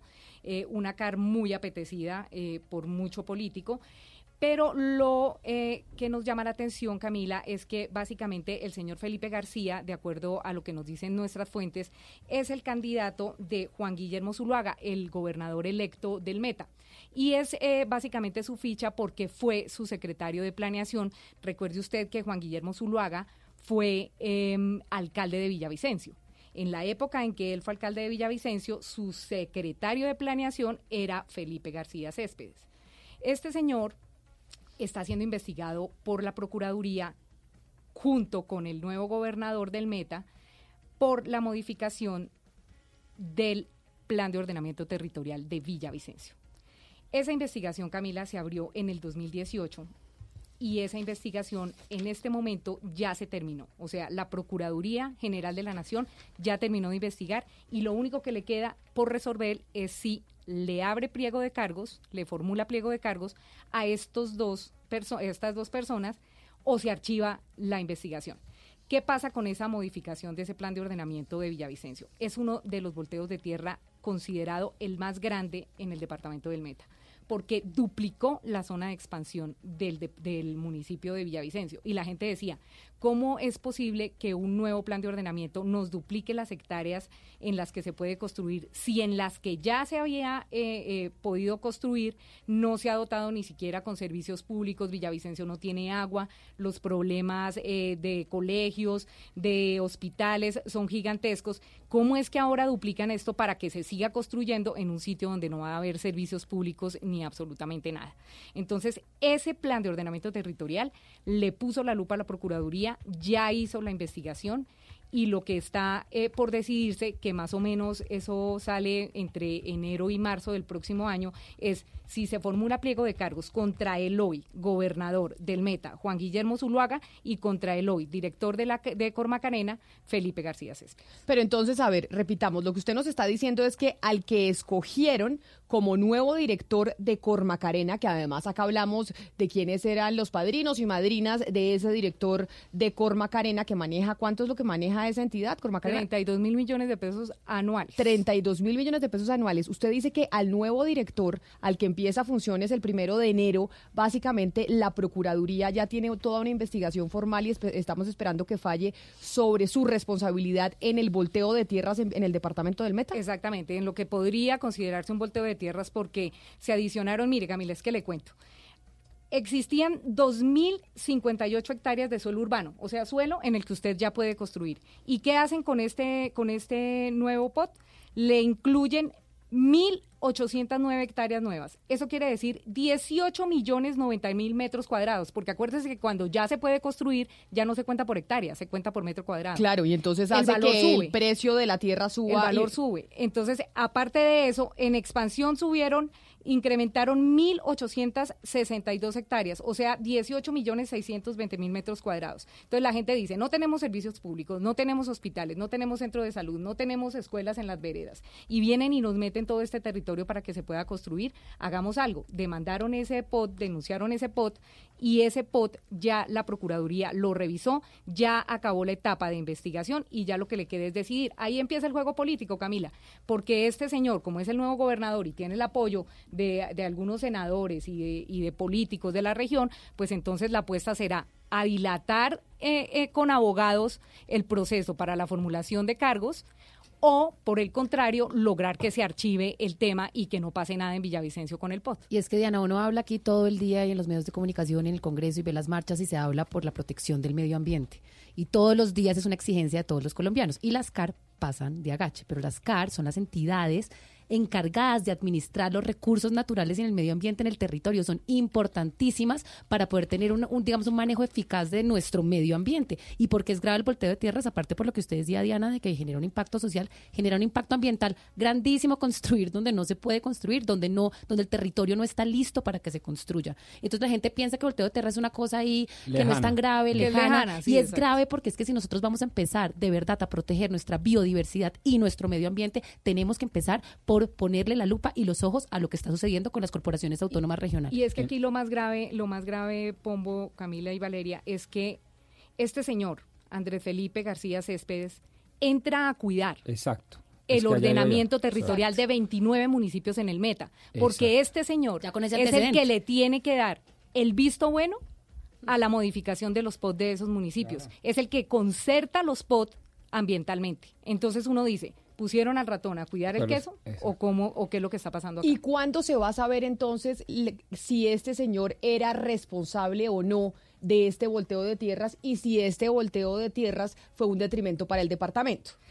La investigación, como le digo, ya culminó. O sea, la etapa de investigación en la Procuraduría ya culminó. Estamos que esperando queda- que la Procuraduría tome una decisión. Claro, que la Procuraduría decida y diga, mire, acá sí eh, esta investigación nos lleva a que le formulemos cargos a estos funcionarios, que incluya a estos dos, porque ahí también incluye a la actual eh, directora de Cormacarena, también A está la incluida, saliente. a la que está por salir, a ella también la incluye porque ella lo concertó ambientalmente ese POT de Villavicencio.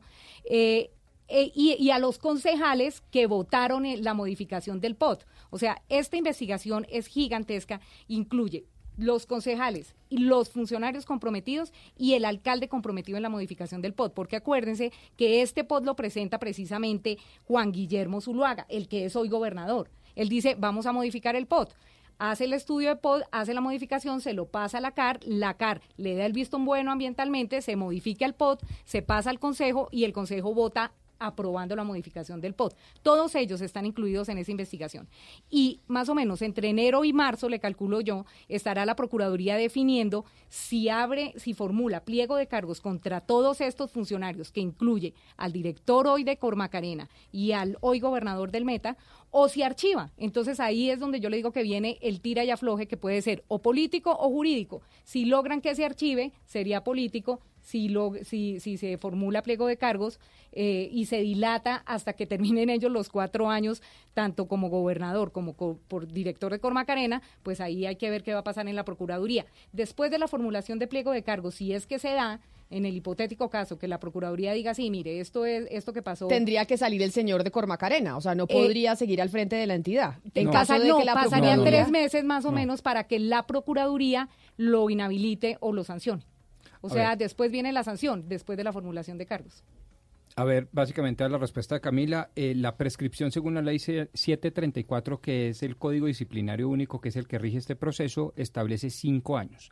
El efecto útil de esta respuesta es que es posible que si se dilata durante cinco años, pues el señor eh, Andrés cargo. Felipe García no solo se posesione, sino que después cumpla los cuatro años frente de la, al al frente de la entidad, con esta Exactamente. investigación a cuestas, Exactamente. sin una decisión de la Procuraduría. Exactamente. Entonces hay dos momentos. Una investigación preliminar en donde se establecen si los hechos efectivamente ocurrieron, si dan lugar a una falta disciplinaria, identifican quiénes son los posibles perpetradores de esa falta disciplinaria. Y si identifican que eso, a juicio de la Procuraduría o ente de control, que eso se dio, eleva unos pliegos de cargo. Haga de cuenta usted como la denuncia. ¿Sí? Y este señor se descarga, es decir, se defiende, ¿sí? Y ahí viene la etapa probatoria y después los alegatos y después el fallo. En eso no se pueden tardar más de cinco años, porque si tardan más de cinco años, prescribe la acción y se salvaron los investigados. Entonces el ente de control tiene ese lapso de tiempo, cinco años, pero cinco años sigue siendo un lapso Un de tiempo burgo. muy, muy grande y estos señores podrían terminar su Pero periodo entonces básicamente el llamado es a la Procuraduría a que se apure. Claro, a que se apure. ¿Por qué, Camila? Porque es que la apuesta política de ellos es, no nos importa, la investigación se puede dilatar estos cuatro años y yo, Juan Guillermo Zuluaga, puedo cumplir mi periodo Mandato. como gobernador y yo, Andrés Felipe Céspedes, puedo cumplir mi periodo como director de Cormacarena sin ningún problema. Entonces, ellos le apuestan es a eso, a lo que dice eh, Rodrigo Pombo a que se dilate los cinco años que tiene en Gabela en, en el proceso jurídico, a pasar y pasar peticiones con sus abogados, a mover todas sus fichas para quedar en sus cargos. Entonces vamos a ver qué es lo que va a pasar. Pues vamos a ver y sobre todo el, el mensaje a la Procuraduría para que no dejen que lo que nos acaba de explicar usted, Rodrigo, pues suceda.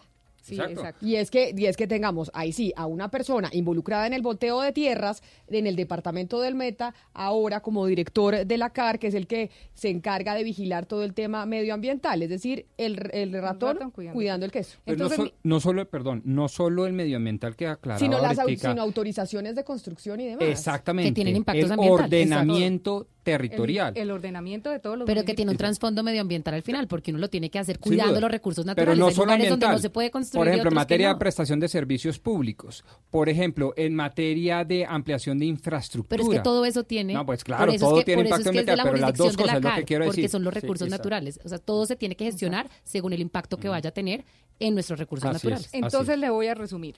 El, en el 2018, en enero de 2018, fue- eh, se abrió investigación contra la directora de Cormacarena, Bexy Giovanna Barrera Murillo, Guillermo Zuluaga Cardona, que era el alcalde de Villavicencio y hoy gobernador del Meta, Andrés Felipe García Céspedes, que era el director de planeación y hoy es el director de Cormacarena, y a los 19 concejales que estuvieron durante el periodo 2012 y 2015 y que modificaron el plan de ordenamiento territorial de Villavicencio. Entonces, Oiga, vamos a mirar qué cuéntenos pasa una cosa acá, porque seguimos con enorme interés este, este tipo de, de- de casos.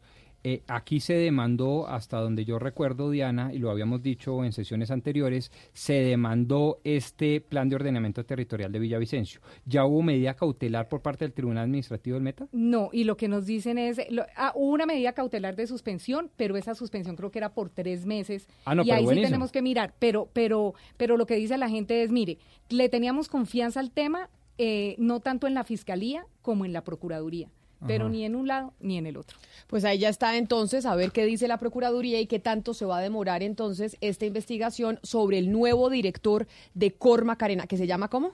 Se llama Andrés Felipe Céspedes. Andrés Felipe Céspedes y otra persona que estuvo con él también haciendo... Andrés Felipe García Céspedes, perdón. Andrés Felipe, García, Céspedes, nuevo director de Cor Macarena. Sí, señora. Y Guillermo Zuluaga Cardona, nuevo gobernador del Meta. 11 de la mañana, 33 minutos. Colombia está al aire. ¿Qué se siente dar una buena noticia? Cuando uno viene para la emisora y para el noticiero y va revisando las noticias eh, que vamos a emitir y nos damos cuenta que la principal es una noticia buena, pues le cambia uno la vida, le cambia uno el día, el ánimo.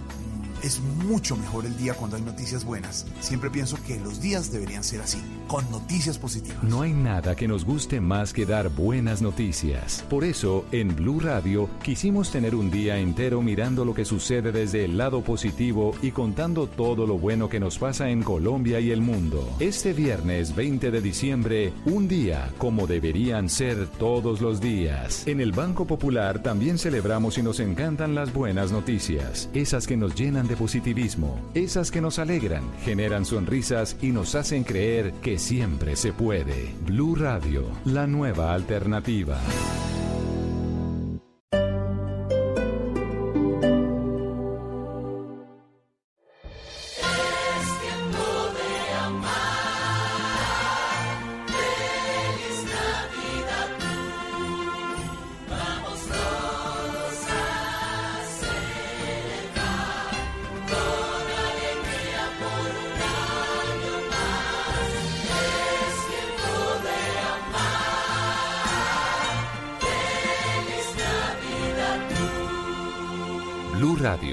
Nueva alternativa.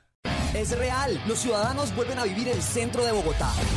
Con la compra de predios y la adjudicación para la construcción de cerca de 4.000 viviendas de interés social, el tradicional barrio San Bernardo renace para las familias bogotanas. Un proyecto que generará cerca de 3.000 nuevos empleos durante su desarrollo, con espacios públicos de calidad, ciclorruta, alameda y puente peatonal que conectará con el nuevo parque Tercer Milenio. Y lo mejor, el Centro Felicidad San Bernardo para la recreación y cultura de todos sus habitantes.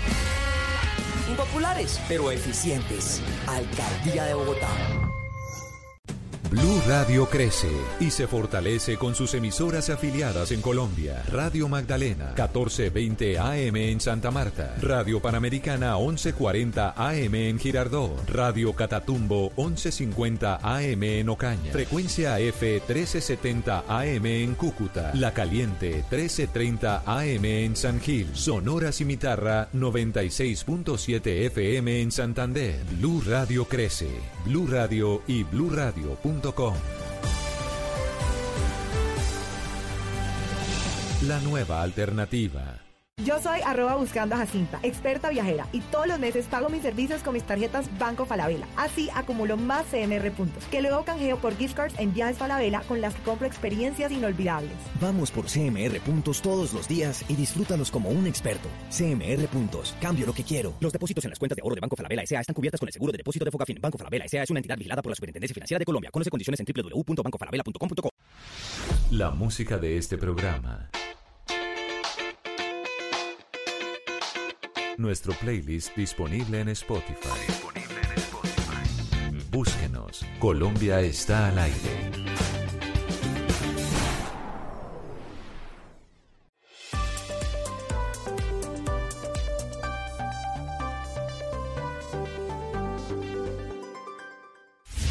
Colombia está al aire.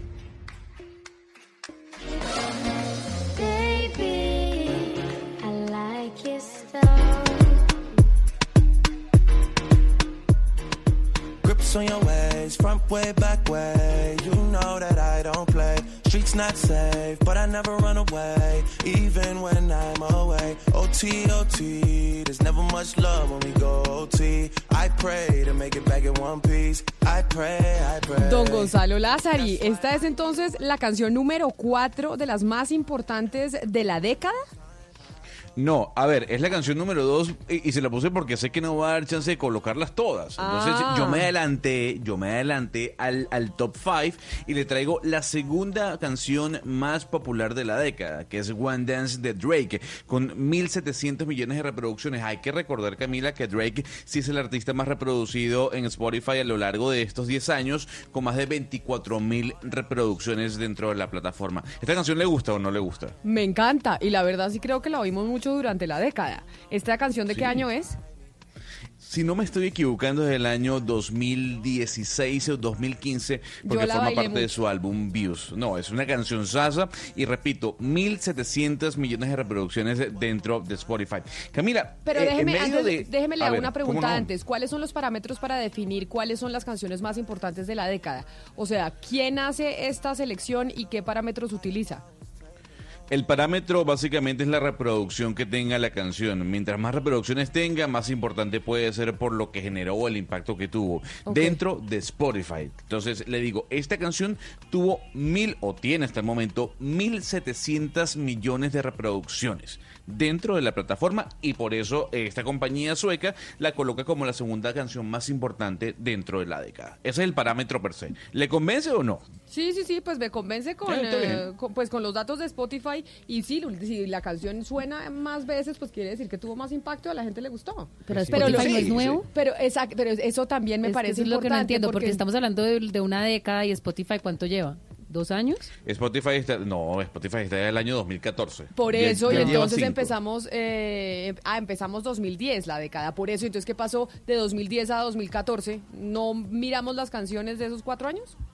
Pero claro, por supuesto, si usted le puede, puede usted, usted puede buscar una canción en Spotify del año 1950 si quiere. No, no, no, Pero es no tiene la está hablando de, la- de la repercusión. rep- de- de lo, de lo más reproducido de la década y está utilizando a Spotify como parámetro para medirlo. Y si Spotify no estaba en esos cuatro años, de pronto hubo No una canción importa. que sonó más en esos cuatro No, años, pero que no se puede claro. medir por, por medio puede- de Spotify. A ver, lo que yo entiendo es que yo me invento un Spotify, Pombini, ¿sí? Lleva 10 días. Y yo pongo cuáles son las Claro, canciones pero- más sonadas en probabilidad- Y ponen la novena sinfonía de Beethoven de 1900, Pero, señor 1800. Pombini, ¿sí? la probabilidad Pues eso de es lo que, está diciendo canción- Gonzalo. No porque él está hablando de las canciones de la década que salieron en esa década. Entonces, la probabilidad de que una canción que se estrenó en el 2011 Once. Suene en el 2014 de la misma manera que suena una canción que se estrenó el, Claro, en el porque 2014 estaba de moda en el menor. 2011, le Por estaban eso metiendo publicidad, en la medición sonando en las discotecas. Entonces, Yo, yo lo que Ya- entiendo es ya que va, en no, la no, no, medición pero es ahí- en un lapso de tiempo. Una década puede ser Claro, un siglo. pero la medición la está haciendo en y, un lapso y a de través de tiempo- un aparatejo. No, pero no, señor, la está haciendo de 10 años en donde el aparatejo de esos 10 solo funcionó 6. ¿Y qué pasa? Pero a ver, ¿Qué- Camila qué pasa Zuluaga, con ¿cuál los es el- cuatro a No ver, años que usted importa, es que es un... ¿Qué importa? No Eso no tiene es nada un que lapso de ver, no tiempo pasa con el nada. se va a medir. No, Hubiera pero podido si decir, usted, pero las si usted hubiera canciones más sacado su oídas en los canción, últimos mira, 50 si usted, años. si usted fuera el artista que hubiera sacado su canción en el 2012, cuando estaba de moda, cuando estaban las discotecas, cuando las emisoras No. estaban poniendo la canción, No, pues no digamos me usted no va a convence. poder ser medido voy a- igual. Y le apuesto que Le voy Michael a Jackson convencer. gana siendo canciones de Vamos 1985. a preguntar, de estas cinco canciones, dígame los años de las cinco canciones de esa lista de Spotify. Dígame los años en los que fueron eh, lanzadas. La de 2000... Ok, ahí voy, ahí Drake voy. Número con 5... One Dance 2016. año, 2016-2015. No le puedo dar el puesto número uno porque entonces estropearía la sorpresa per se. Perfecto. Pero los, las canciones anteriores, por ejemplo, habíamos colocado la de Ed Sheeran, que es del año 2013. También está Chainsmokers con Halsey del año 2016. eh, y aquí la última que se me perdió, la tengo aquí, la estoy buscando. Ajá, que es la de Post Malone con Rockstar, es del año 2015. O Sin sea, embargo. pero entonces quiero a que me diga de la lista pero es que no hay- completa las canciones, como dice Pombini en su, eh, si tiene canciones de 1950, pero, como para que el, pero, eh, como para que la no porque escogieron una década y hay una antes del 2014, una del 2013, eso significa que claro, el que ejercicio lanzó, sí funciona. Que lanzó a final del 2013 y llegó la aplicación y usted a principios del 2000, del 2014 la empezó a escuchar. Quiero saber cuántas del 2010, cuántas del 2011, por ejemplo, están en la lista. No hay ninguna, no, no, hay ninguna. Y que Michael Jackson no ganó, Michael Jackson no ganó. No ha sido claro. A ver, es que si, si ustedes cogen mi ah, Spotify, mi lista de Spotify, no hay ni una del 2014 2015 para acá. Pero es Ni que usted- una. pero es que- Eso significa que si yo fuera a la medición Rodrigo Pombo, ganarían unas antes de lo que le- lo que 2014 estamos con diciendo- un instrumento que se inventó después del 2014. No tiene nada que ver. Pero a ver, es- está- es que estamos no- discutiendo realmente, señor. discúlpeme, estamos discutiendo una pendejada. No, no voy estamos discutiendo una pendejada, claro estamos sí. discutiendo los parámetros de selección para definir cuáles son las cinco canciones más importantes de la década, ni más ni menos. Y cuando usted va a escoger cuáles son las canciones más importantes, tiene que definir qué parámetros, como con todo. Entonces, si hay una Bueno. falla en la medición, pues ahí estamos evidenciando la falla en la medición. Usted está cogiendo una década, son 10 años, y está utilizando el parámetro de una aplicación que lleva 6, y que normalmente la gente que escucha las, las canciones en Spotify son los nuevos lanzamientos, porque si sabemos cómo funciona esa plataforma, usted escucha las canciones porque pautan para que se la pongan ahí Se la encima de su recomiendan a cara. uno, exacto. Entonces, si entonces- ahí no le van a poner hagamos- encima de su cara una canción del 2011 cua- y, y sí una del 2015 que le están pagando porque la está- porque le están pagando para que la lance. Bueno, pero él me dio otros argumentos. No, No, pero estoy lo mismo es diciendo que yo le estoy dando del- de, de- de que no pautan, de que no están en la radio, de que no son nuevos lanzamientos, de que no suenan en las discotecas. Es lo mismo.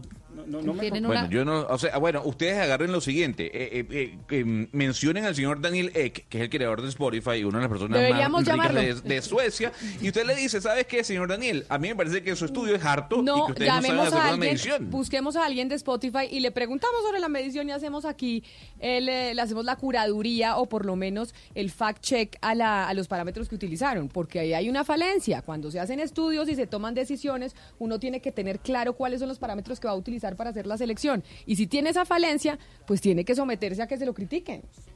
Yo creo que Sí, el- eso eh, sí. yo creo que Bueno, el pero- instrumento pero es ver, yo no válido independientemente que se haya creado desde el 2014 para acá para medir canciones anteriores al 2014. yo les- le acabo de digamos desde el su pu- argumento. no, no, y me gustan sus argumentos porque yo no tenía tanta información de que es que además les pagan y no pagan y además hacen una cantidad de cosas. Si eso es así, pues ahí sí le hallo la razón. Si no, me parece que este instrumento podría servir además para medir las mejores canciones o las más oídas o las más impactadas en el departamento de La Guajira de 1932 al 37. ¿Por qué no?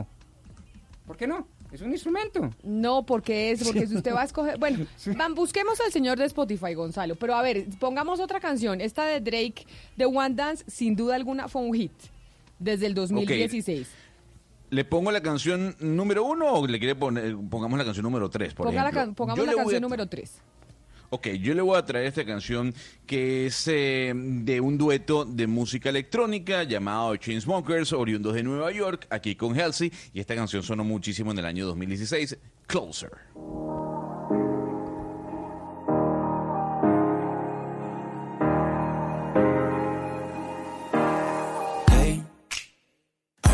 Just fine before I met you. I drink too much and that's an issue, but I'm okay.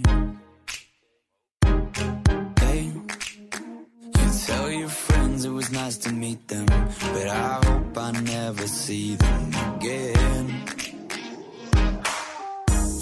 I know it breaks your heart. Moved to the city in a broke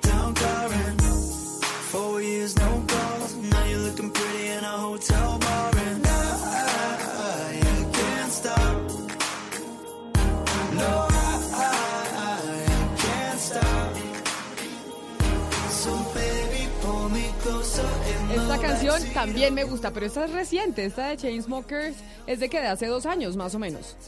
Yo nunca he oído esta canción. Sí, ¿No? adentrándose al Valeria, 2017. No, parece. No, ¿No no. había oído esta canción? No. Se la voy a poner otra vez, escucha.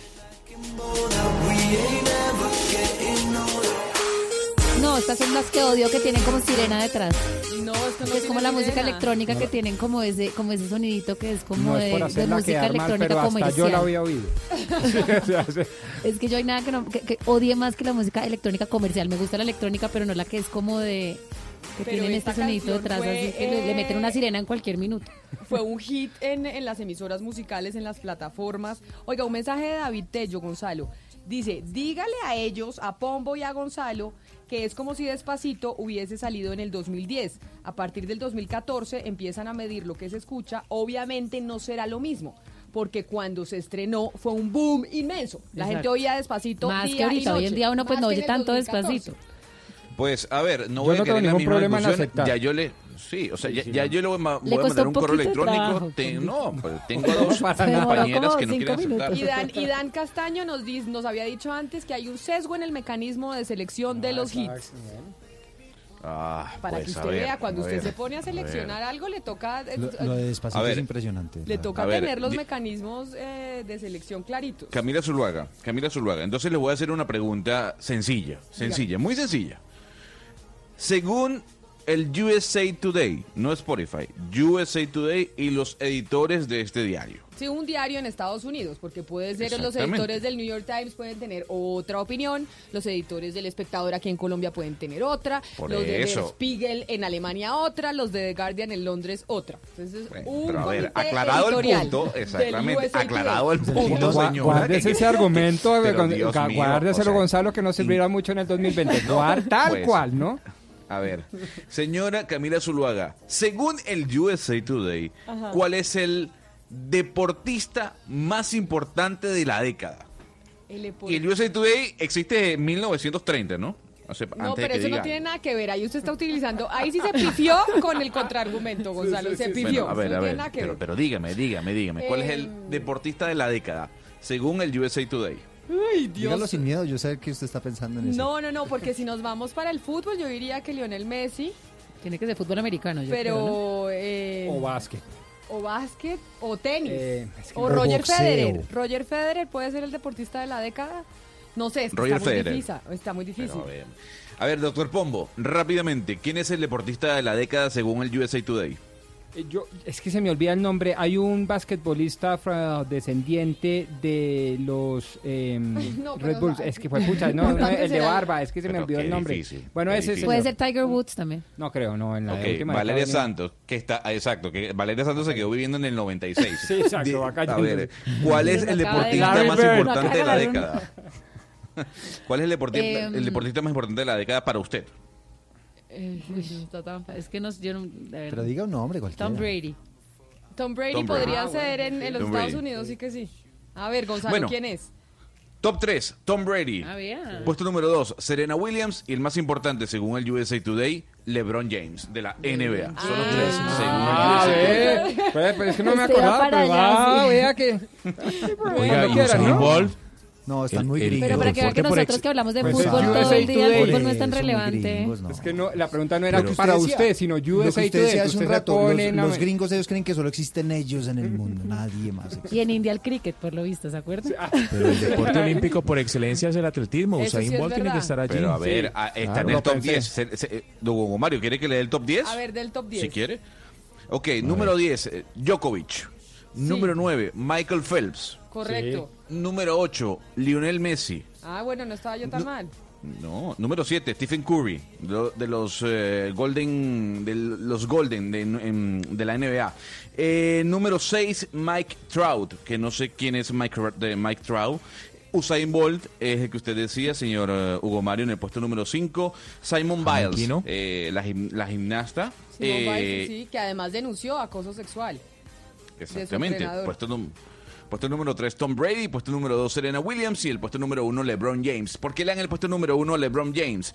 Básicamente ha disputado 8 finales de la NBA en la década. eh, ha ganado 3 títulos, medalla de oro en las Olimpiadas. eh, el jugador con más puntos al comenzar una temporada. En fin, dicen que es el mejor atleta del planeta durante esta década. Oiga, Gonzalo. faltó Cristiano Ronaldo. La pregunta no es esa, la pregunta es ¿por qué le dan a Messi el octavo lugar? El octavo lugar a Messi, hágame el favor. Porque de pronto, como es el por eso es importante saber cuál es la fuente que hace el ranking. Es el USA Today, en donde en Estados Unidos el fútbol no, es tan importante y por eso para ellos, ellos toca mirar a ver si esta lista la hace el país de España. A ver si sale exactamente igual y les parece a la gente del país o al Si el Lemón. ranking fuera del Heraldo, pues usted mete a un jugador del Junior.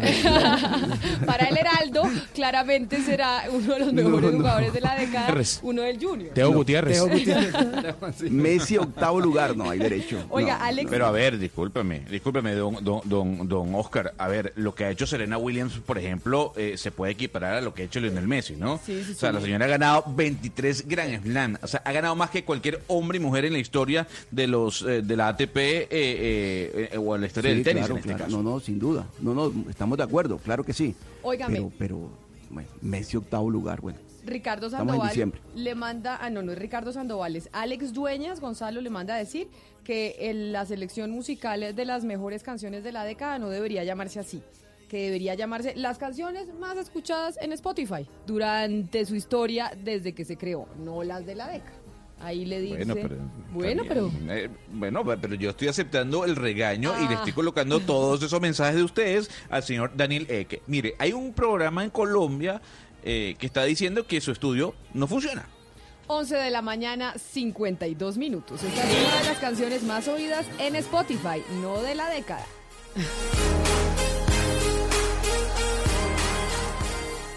¿Qué se siente dar una buena noticia? Cuando uno viene para la emisora y para el noticiero y va revisando las noticias eh, que vamos a emitir y nos damos cuenta que la principal es una noticia buena, pues le cambia uno la vida, le cambia uno el día, el ánimo.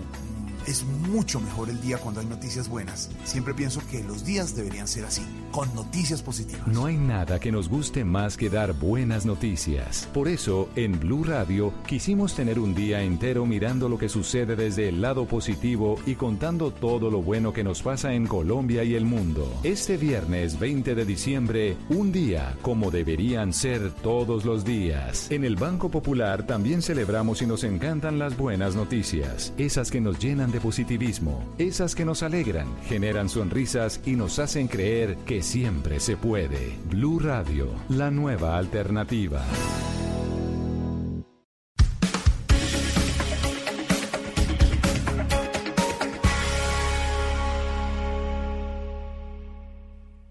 Bueno, Gonzalo Lázari, pero entonces díganos cuál es la, ul- la canción número uno según Spotify, aunque aquí Valeria fuera de micrófonos también está diciendo que ese, ese título de decir que las canciones más escuchadas de Spotify tampoco sirve porque seguramente una de las canciones más escuchadas es otra. Debe ser una, un clásico de Michael Jackson o algo así que no estaba dentro Pero de esta década. equivocado, está equivocado. ¿Cuál es la canción más escuchada de. Spotify?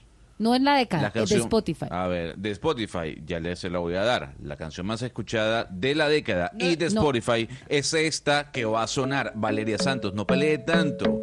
Shape of You, Ed Sheeran, 2.368 millones de reproducciones. The club isn't the best place to find the lovers, so the bar is where I go.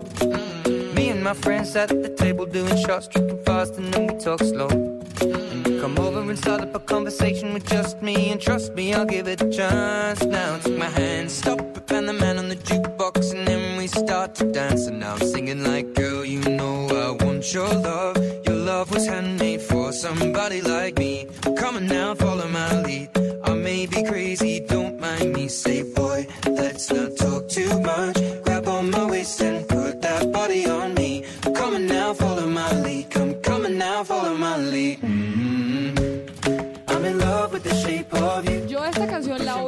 sea, usted es responsable por ahí de 100 reproducciones de esas. Yo sí, yo de las que puso Gonzalo, la verdad que, y en Spotify he, he oído todas esas.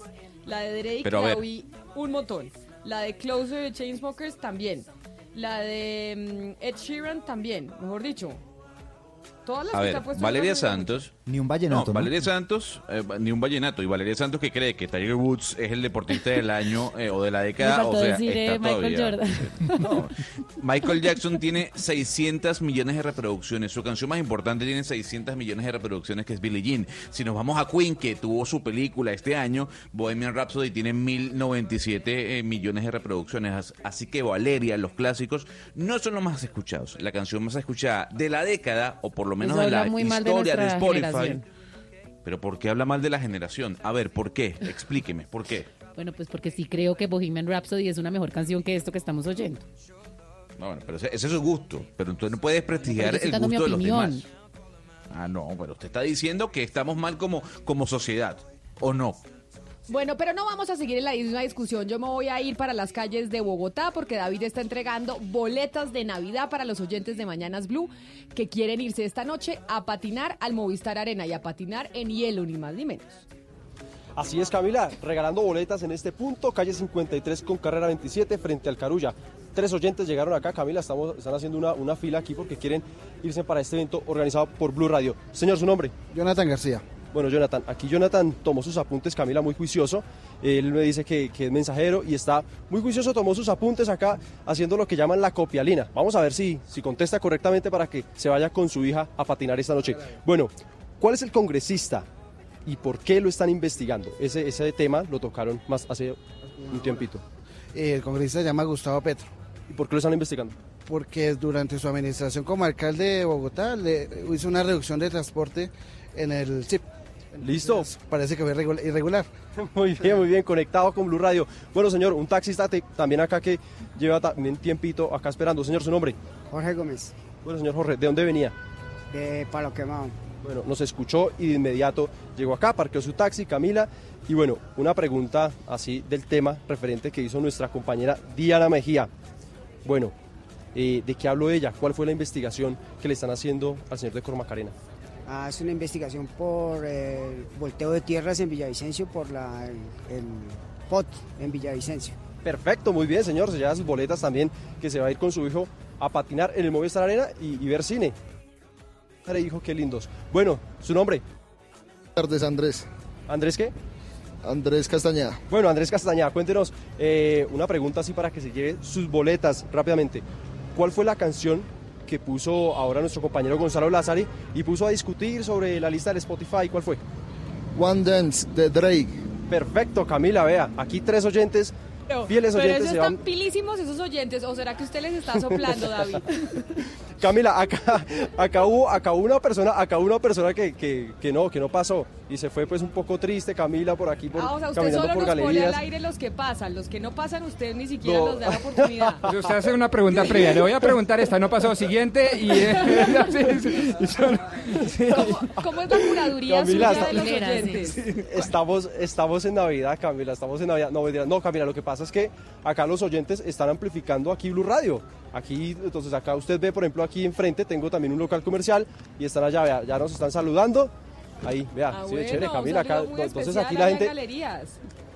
sí, aquí, aquí nos amplifican, entonces aquí pues se saben la respuesta a todo, toda la localidad de Chapinero, Camila. Ah, bueno, yo, a mí que me late que usted está soplando las respuestas, eso creemos aquí. Yo creo que hace un filtrico ahí antes. No, no, siguiente y acá. Y entonces ya... Él hace un filtro. Dos filas, ¿no? Los que saben, los que no. David, gracias. Ya saben Bueno, los bien. oyentes que está usted en galerías. Ahí se ve David con el pendón de Blue entregando boletas para esta noche para que se vayan a patinar. Pero en medio de esta época navideña, usted nos trae una historia, Eduardo, que es que llama la atención de lo que pasó en Bogotá. Sí, bueno, y quiero que le presten muchísima atención. ver.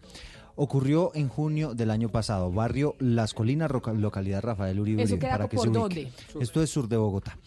Una joven, eh, junto a la mamá, intentó auxiliar a una mujer que estaba dando gritos porque aparentemente la iban a violar. Esto en esa localidad. Exactamente. Cuando la mamá de esta joven le hace el reclamo a ese hombre que iba aparentemente a agredir a esta persona, Que la iba a este violar. hombre sí sacó un cuchillo y la hirió. La hirió gravemente, intentaron salvarle la vida. Lamentablemente la mujer murió en, eh, posteriormente en la clínica. O sea, la mujer que trató de salvar a otra mujer que estaban que la estaban intentando violar, llegó y el señor que estaba intentando violar a la otra la apuñaló. Exactamente. Oiga, por eso ese tema de las armas blancas, ¿no? Es que está Eso. prohibido en Bogotá y que se quiere hacer eh, ya una norma una norma nacional. Sí, para meter a la cárcel inclusive por porte ilegal de, de armas blancas. Pero mire, tres meses después de que ocurrió ese episodio, la fiscalía logró identificar al agresor, expidió una orden de captura, pero eh, la hija de, de esta mujer que murió estaba viendo un día el noticiero. Identificó en esa noticia que vio en ese momento al agresor porque se le había muerto el hermano. Y entonces decidió empezar ella por sus medios a buscar al señor por su propia cuenta. Se dio cuenta que eh, en el noticiero estaban dando datos de la funeraria y no sé qué. Y ella misma por sus propios medios decide ir a buscar al agresor de su mamá. ¿Hasta ahí vamos bien? ¿Se Sí, hasta ahí le- lo, Bueno. lo voy siguiendo, lo sigo en la historia. Bueno, que me entonces parece tenebrosa. la finalmente logra dar con el paradero de esta persona. Del asesino. Da- exactamente, da aviso a las autoridades para que lo capturen. Finalmente las autoridades efectivamente lo capturan, lo llevan ante un juez y el juez le dice, discúlpeme, estaba vencida la orden de captura, me toca dejarlo libre. No, pero pues ahí sí. Imagínese. Pero lo que pasa Esta es que el joven- juez, si, Sí. si, lo, si lo captura con una orden de captura vencida, Sí, pues cae en una, en, una, en una falta. Pero No, se vence una orden de captura, ¿por qué? ¿Por prescripción? ¿Por No qué? Pues idea. según Yo no sabía que una orden de captura se vencía. si le pues, parece por Valeria, prescripción, si pero- le parece Valeria, le preguntamos este tema, de, de- esas preguntas se las hacemos a Diana Duque, que es precisamente esta joven Ah, que hizo esa, toda esa labor de investigación para tratar de dar con el asesino de su mamá. Diana, bienvenida. Buenas tardes, muchas gracias. Bueno, Diana, empecemos resolviendo esa, esa duda.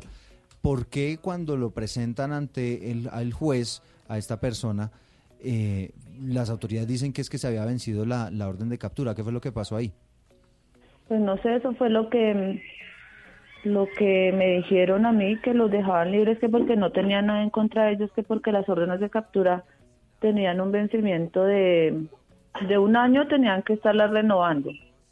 Pero pues ahí se dio ese, me di cuenta de que no, pues, no hicieron nada, ni siquiera la fiscalía, porque el proceso se quedó fue quieto, que ni siquiera tuvieron el tiempo de mirar las, mirar el proceso de pronto para renovar esas órdenes, pero pues no fue que las, las se vencieran, sino que la fiscal las canceló, porque estaban canceladas las órdenes de captura. Entonces pues tuvieron que dejarlos libres, que porque no tenían nada en contra de ellos. Pero Diana, eh, ¿esto, hace, ¿esto hace cuánto fue? Eh, eso ocurrió creo que hace como 15 días fue. No, pero ¿hace, ¿hace cuánto ocurrieron los hechos? Ah, eso fue en el 24 de junio del 2018. Y desde ahí está libre, la- el, digamos, el perpetrador, el asesino de su madre. Eh, a ver, el- las órdenes de captura salieron como tres meses después de la muerte de mi mamá. Como tres meses, Eh, sí. Sí, como tres meses después salieron las órdenes de captura, pero pues yo pensé que estaban vigentes. ¿Y en este momento qué le dice la fiscalía a usted, Diana? No, que pues que los iba a mandar a, o sea, una audiencia, les iba, los iba a programar una audiencia. Si no se presentaban, pues entonces ahí sí posiblemente les enviaban una orden de captura. ¿Y usted siente miedo en este momento, Diana? Porque obviamente el, el agresor la identificó, usted fue, eh, como decimos en términos coloquiales, el que la sapió, el sapió el señor, y, Sí, y claro. después de que quedan en libertad, entonces, ¿cómo queda usted, digamos, cómo queda su seguridad? Claro, no, y yo estoy expuesta a cualquier cosa, porque miren, están por fuera, igual esa gente no, no, no se va a presentar a ninguna audiencia. Cuéntenos un poquito la historia de esa labor de investigación que usted hizo para, para dar con el paradero de, de este hombre. Pues eh, nosotros siempre estuvimos detrás de, de, de él, pero pues no, no dábamos con él. Entonces vimos una noticia del, del hermano que lo atropelló el Transmilenio, lo, sí, el bus del articulado. Y ahí salió, salió, fue de familia y salió los apellidos de él.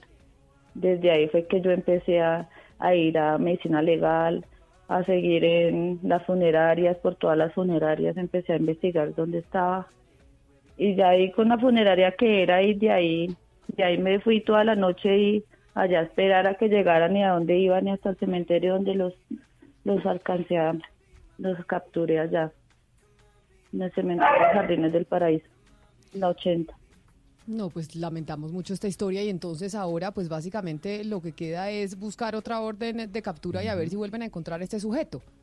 sí pero ahí ya imagínense ya va a estar más difícil porque si no hicieron nada la primera vez esta vez yo creo que los tipos ya están pero bien lejos Ay, pues doña Diana, lamentando mucho que esto le haya le haya sucedido y agradeciéndole que nos haya contado usted la historia que tal vez poco refleja lo que pasa en eh, pues en muchas partes de Colombia. No, pues, pues muy lamentable porque eh, después de un ingente esfuerzo, una cosa casi que de película, de parte de una ciudadana de bien, en busca de la verdad, y no solo la verdad histórica, sino la verdad judicial, y las autoridades, es decir, el Estado no le responde con la suficiente velocidad y dinamismo, es realmente muy lamentable. Doña Diana Duque, mil gracias por, eh, por haber aceptado esta entrevista y por habernos contado su historia y le mandamos un abrazo muy grande desde acá. Bueno sí señora gracias Óigame, ¿cómo se llama el perrito que lo vi allá de fondo? ah princesa Princesa, ¿y qué raza es princesa? una tacita Es una tacita, ¿cómo son las tacitas? Las tacitas son los chiquiticos. No sé sí pequeñiticas ¿Y cuántos años tiene princesa? dos años Ay, es un Pero bebé. tiene buenos pulmones. Sí, buenos pulmones porque ladra. Princesa, pa- princesa parece un Rottweiler, no una tacita, más Sí. o menos. Pues saludos a princesa, doña Diana. Bueno, gracias. Cuídese mucho. Pero mire, Bueno. Camila, acá estoy viendo y dice que las órdenes de captura tienen una vigencia máxima de un año, pero tienen que re- prorrogarse tantas veces como resulte necesario a petición del fiscal correspondiente. Es decir, que esto es culpa del fiscal del caso, Mm, sí. que se le olvidó prorrogar la orden de captura. Entonces yo creo que doña Diana tiene una posibilidad de demandar a este fiscal porque esto es, impo- esto es increíble. Pero sabe que muchas veces los jueces están regañando a la fiscalía porque los errores y este tipo de cosas que pasan en los procesos es básicamente por olvido de los fiscales, por errores que cometen los fiscales a la, hora de presentar las pruebas ante el juez. Increíble. Y entonces creo que una de las de las cosas que deberían tener como propósito, ahí sí, los candidatos a fiscal que no se sabe cuándo los van a elegir es pues cómo evitar que la fiscalía siga cayendo en este tipo de errores, porque es que cuántos casos vemos en donde la fiscalía se que la prueba que llevó no era conducente o que resulta que la prueba eh, saltó eh, no, no siguió el procedimiento que tenía que seguir, etcétera, etcétera. Y más de una vez uno escucha a los jueces diciendo, "Hágame el favor, señor fiscal", y hace las cosas bien, porque siempre le terminan echando la culpa al juez y no al fiscal, Y porque para eso está el juez, claro. no, pues para, Pa- pues, que el juez tiene que seguir la claro. normatividad, pero siempre le echan la culpa al juez, no al fiscal. Y por eso los jueces dicen, oiga, señor fiscal, haga su trabajo bien, porque yo simplemente tengo que velar porque las pruebas que usted me traiga pues cumplen las, las reglas que, que determina la ley. Así es, así es, la tenía clara, así es, es una tristeza. Es una tristeza. Óigame, ¿y qué otras noticias tenemos rápidamente sobre el eh, Consejo de Bogotá? Porque se ha venido hablando de los de cómo hay algunos funcionarios que quieren atornillarse en su cargo para queda- eh, para quedarse ahí a pesar de que no los hayan traído los nuevos concejales. Y lo hacen eh, uniéndose a los sindicatos de- del Consejo, a los sindicatos de trabajadores. Entonces los convierten en personas que no pueden despedir y va a llegar, los concejales electos van a llegar con su equipo de trabajo y no hay puestos de trabajo suficientes porque estas personas no las pueden sacar. Y entonces, ¿en qué va la cosa, Camilo? Pues mire, Eduardo, Camila Oyentes, muy buenas tardes. Los oh, concejales electos, 24 concejales, decidieron radicar unas cartas ante el Ministerio de Trabajo y la Procuraduría pidiendo una intervención ante esta situación, asegurando que les están violando sus derechos de elegir su propio equipo de trabajo. La concejal ah, electa Andrea Padilla del Partido Verde. Su intervención para que se nos garantice nuestro derecho a conformar libremente nuestras unidades de apoyo normativo. Consideramos que este derecho está en grave riesgo por el abuso del derecho laboral colectivo que hoy pretenden ejercer más de 30 funcionarios amparados en un fuero sindical irregular. Hace pocos minutos Bueno, pero la concejal del Partido pronunció- Verde podría trabajar en radio perfectamente, ¿no? O sea, la, la concejal, mejor dicho, tremenda voz. Sí, señora. ¿No le Mire, parece? Camila, le Pare- cuento- parece pura narración de, de audiolibro. Sí, señora. Mire, le cuento rápidamente que la ministra de Trabajo, Alicia Arango, se pronunció sobre esta situación. Manifestó que es inaceptable que se esté utilizando el fuero sindical para, digámoslo así, mantenerse en el puesto, que le están justamente violando los derechos y que van a acatar la solicitud de estos concejales para resolver la situación que tiene que estar lista dentro de la próxima semana, porque ya los concejales se posesionan el primero de enero y ellos ya tienen que tener listo su equipo de trabajo. Óigame, pero lo que sí es que en el Consejo, a pesar de todos estos rifirrafes que, se- que están teniendo, sí hubo fiesta de fin de año. Y me dijeron que estuvo, mejor dicho, comida, trago, y estuvo Penchi Castro y Ricarena. Ricarena, la época de los proms suyos y míos. De baile merenguito. De ba- imagínese lo que debió haber sido eso. No, la pero- jefe de prensa un- con el, con el Un, reencuentro, digamos. Penchi Castro y Ricarena. Comida y whisky anoche en el Consejo de Bogotá, mejor dicho, para despedir el año.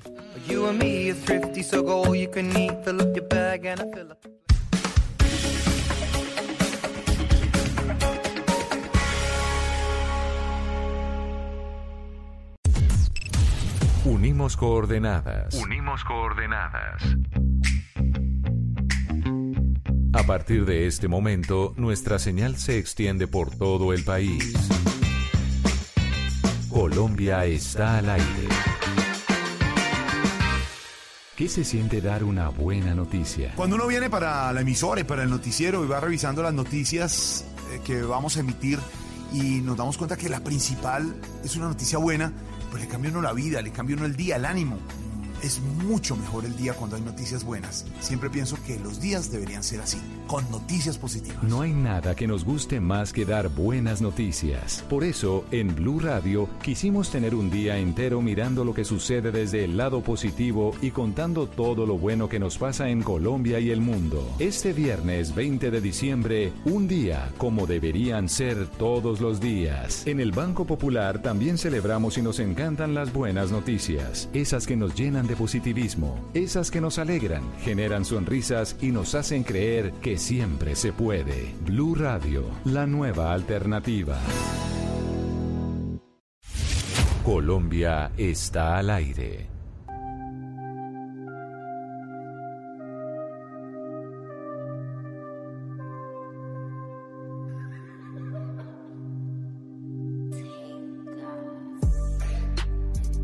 12 del día, 11 minutos. Empezamos otra hora aquí en Mañanas Blue cuando Colombia está al aire. Estamos de Navidad, en época en donde pues la gente empieza a comprar regalos y la gente pues endeuda muchas veces, doctor Pombo, para comprar los regalos. Pues claro, es una época desafortunada o afortunadamente no la quiero calificar, pero sin duda es una época de consumo y para consumir hay que endeudarse, porque muchas Pues veces usted la no tiene la liquidez. Claro, no hay- no, la liquidez o la plata, exacto. Es decir, ni el patrimonio ni los activos ni nada, entonces pues ¿qué hacen? Se endeudan. Y en enero vienen los cobros de las tarjetas de crédito, vienen los cobros eh, de las deudas que uno tiene con los bancos o con los gota a gota muchas veces que la gente recurre a ellos. Y sobre todo, Camila, un diciembre difícil porque muchos desempleados, ¿no? Una cifra de desempleo que, digamos, impacta la economía, que todos los días es noticia. Personas que igual tienen que endeudarse, que no tienen empleo, que tienen que pagar la administración del edificio, el sustento, el mercado, además los regalos y pues las deudas, la hipoteca, el carro, La etcétera. universidad. ¿Usted sabía que usted se podía, que existía una ley en donde usted se podía declarar en quiebra? Yo no tenía ni idea. O sea, uno sabía que las empresas Sí, se sí. podían Exacto. declarar En ley de insolvencia. en ley de, de quiebras. Pero usted sabía que usted como persona natural puede declararse insolvente. No, no sabía. ¿No tenía ni idea? No sabía. Oiga, yo tampoco, y yo creo que mucha gente no. Y esta es una ley que se aprobó el eh, primero de octubre del 2012 y entró pues este régimen de insolvencia para personas naturales. Pero yo tampoco tenía ni idea. Y por eso O sea, lleva hemos- vigente siete años y no sabíamos. En donde una persona natural puede declararse insolvente y, en consecuencia, no pagarle o no pagarle al mismo ritmo a sus acreedores. Organizar su ¿Entiendo patrimonio, bien? organizar su economía, mirar cu- cuáles son los ingresos y los gastos y poder parar un segundo y hacer una negociación con sus acreedores para, para poder respirar. Pues hoy tenemos dos expertos precisamente para hablar de esa ley de insolvencia y que las personas naturales pueden declararse en quiebra y si esto entonces significa que una persona natural se puede declarar en quiebra y no pagar y no pagar y entonces uno tiene No, usted no, tiene sí una deuda pagar. conmigo. O paga de manera distinta, con distintos plazos, Intereses. con distintos intereses, renegocia su situación eh, financiera. Pues está con nosotros el doctor César Ucros, que fue superintendente de sociedades, que además lo que me dicen es que es una de las personas que más conoce esta ley que entró en vigencia en octubre de 2012. Doctor Ucros, bienvenido.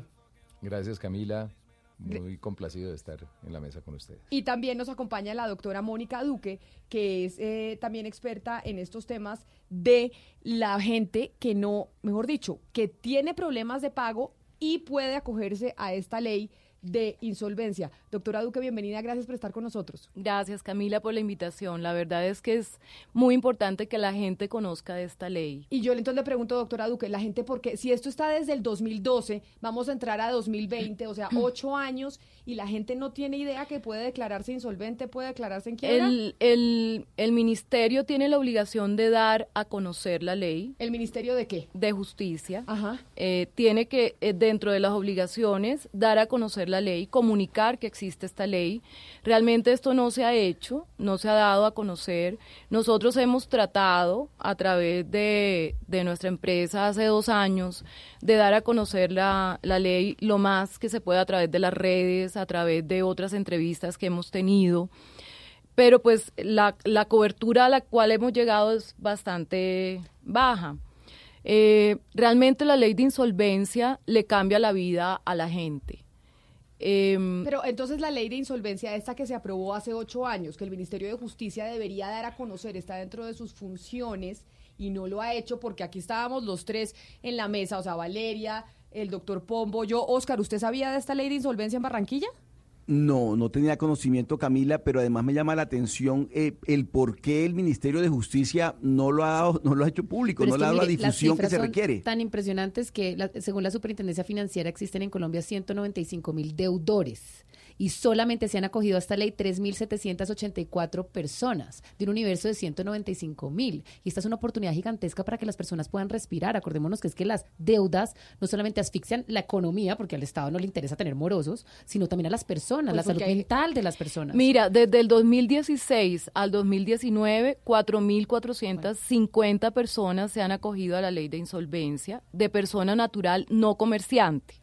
Es muy importante que esta ley se refiere a las personas naturales que no son comerciantes. Es decir, a, a una ama de A casa. cualquiera de 4.000 nosotros, 2.000 deudores exacto. del país, 4.000 de 2.000 deudores, para hablar de cifras Exacto. redondas. Y Eso es impresionante. entonces, una persona como nosotros, una ama de De casa 200.000, que la dejó el 200.000. marido y era codeudora del marido en miles de deudas, quedó de deudas hasta el techo Y no tiene cómo tiene pagar. cómo pagar.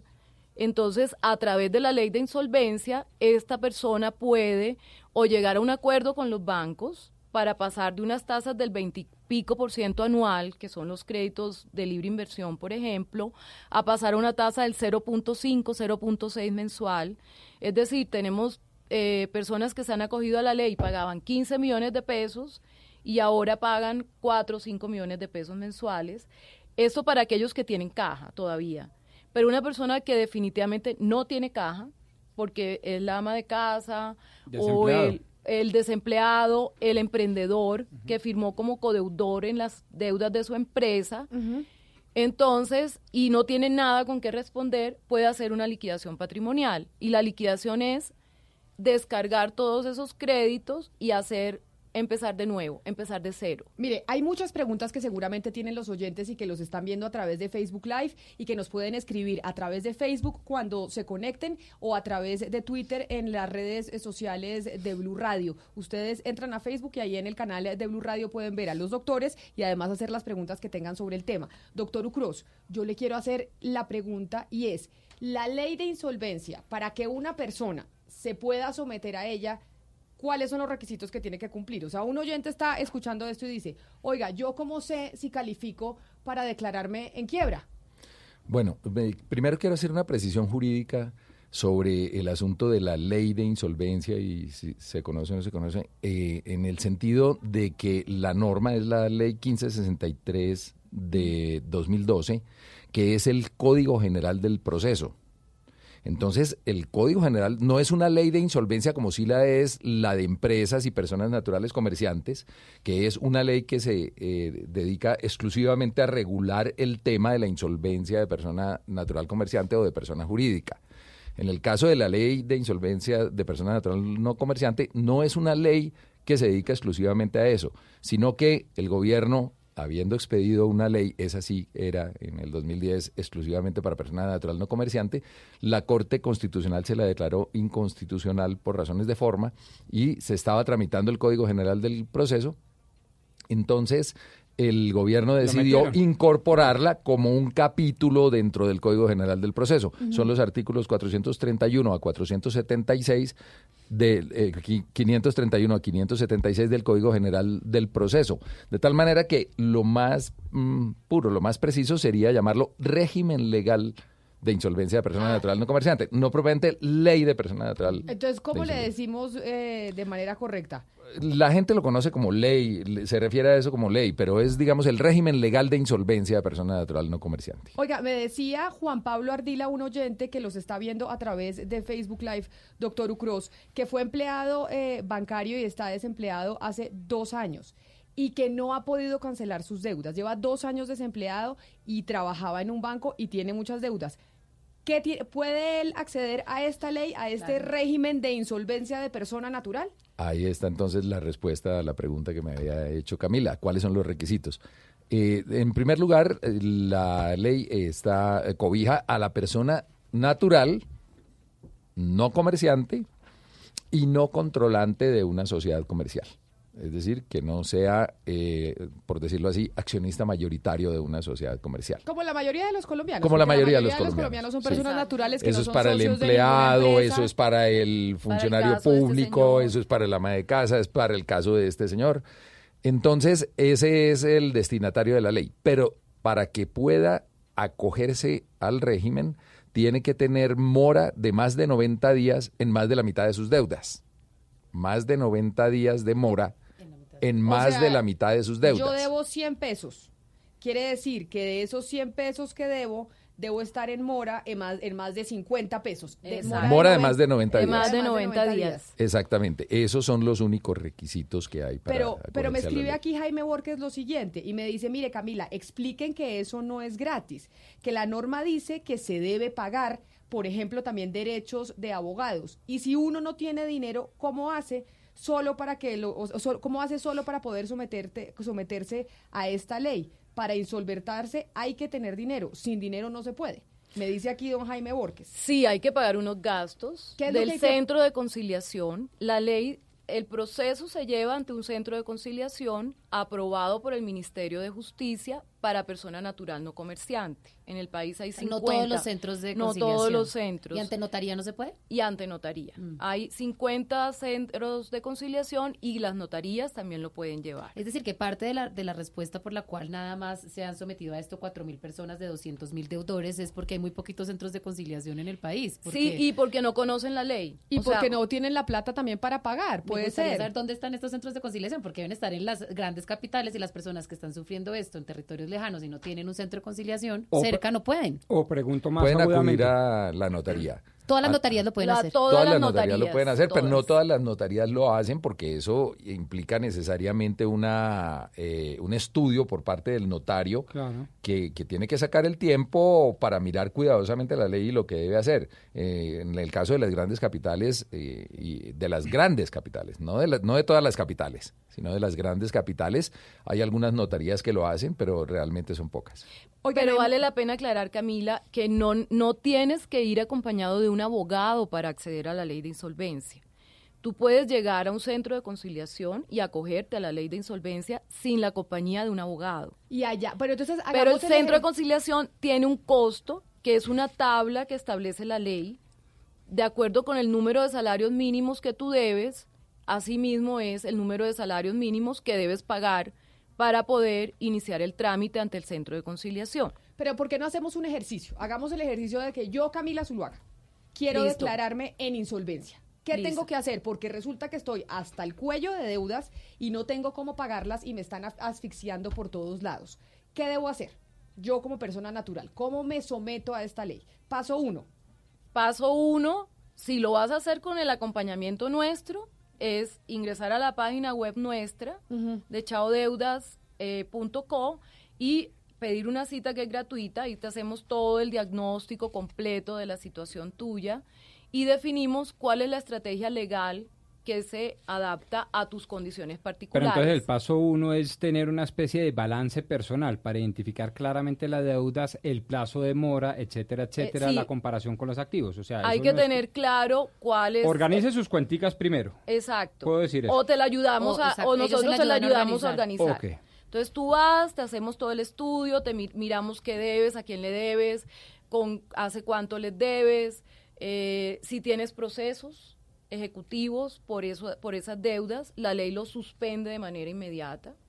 Eso es muy importante porque si yo tengo una casa que me van a rematar, tengo fecha de remate, me acojo la ley e inmediatamente queda suspendido el, proceso y mientras haces negociación tu casa está a salvo.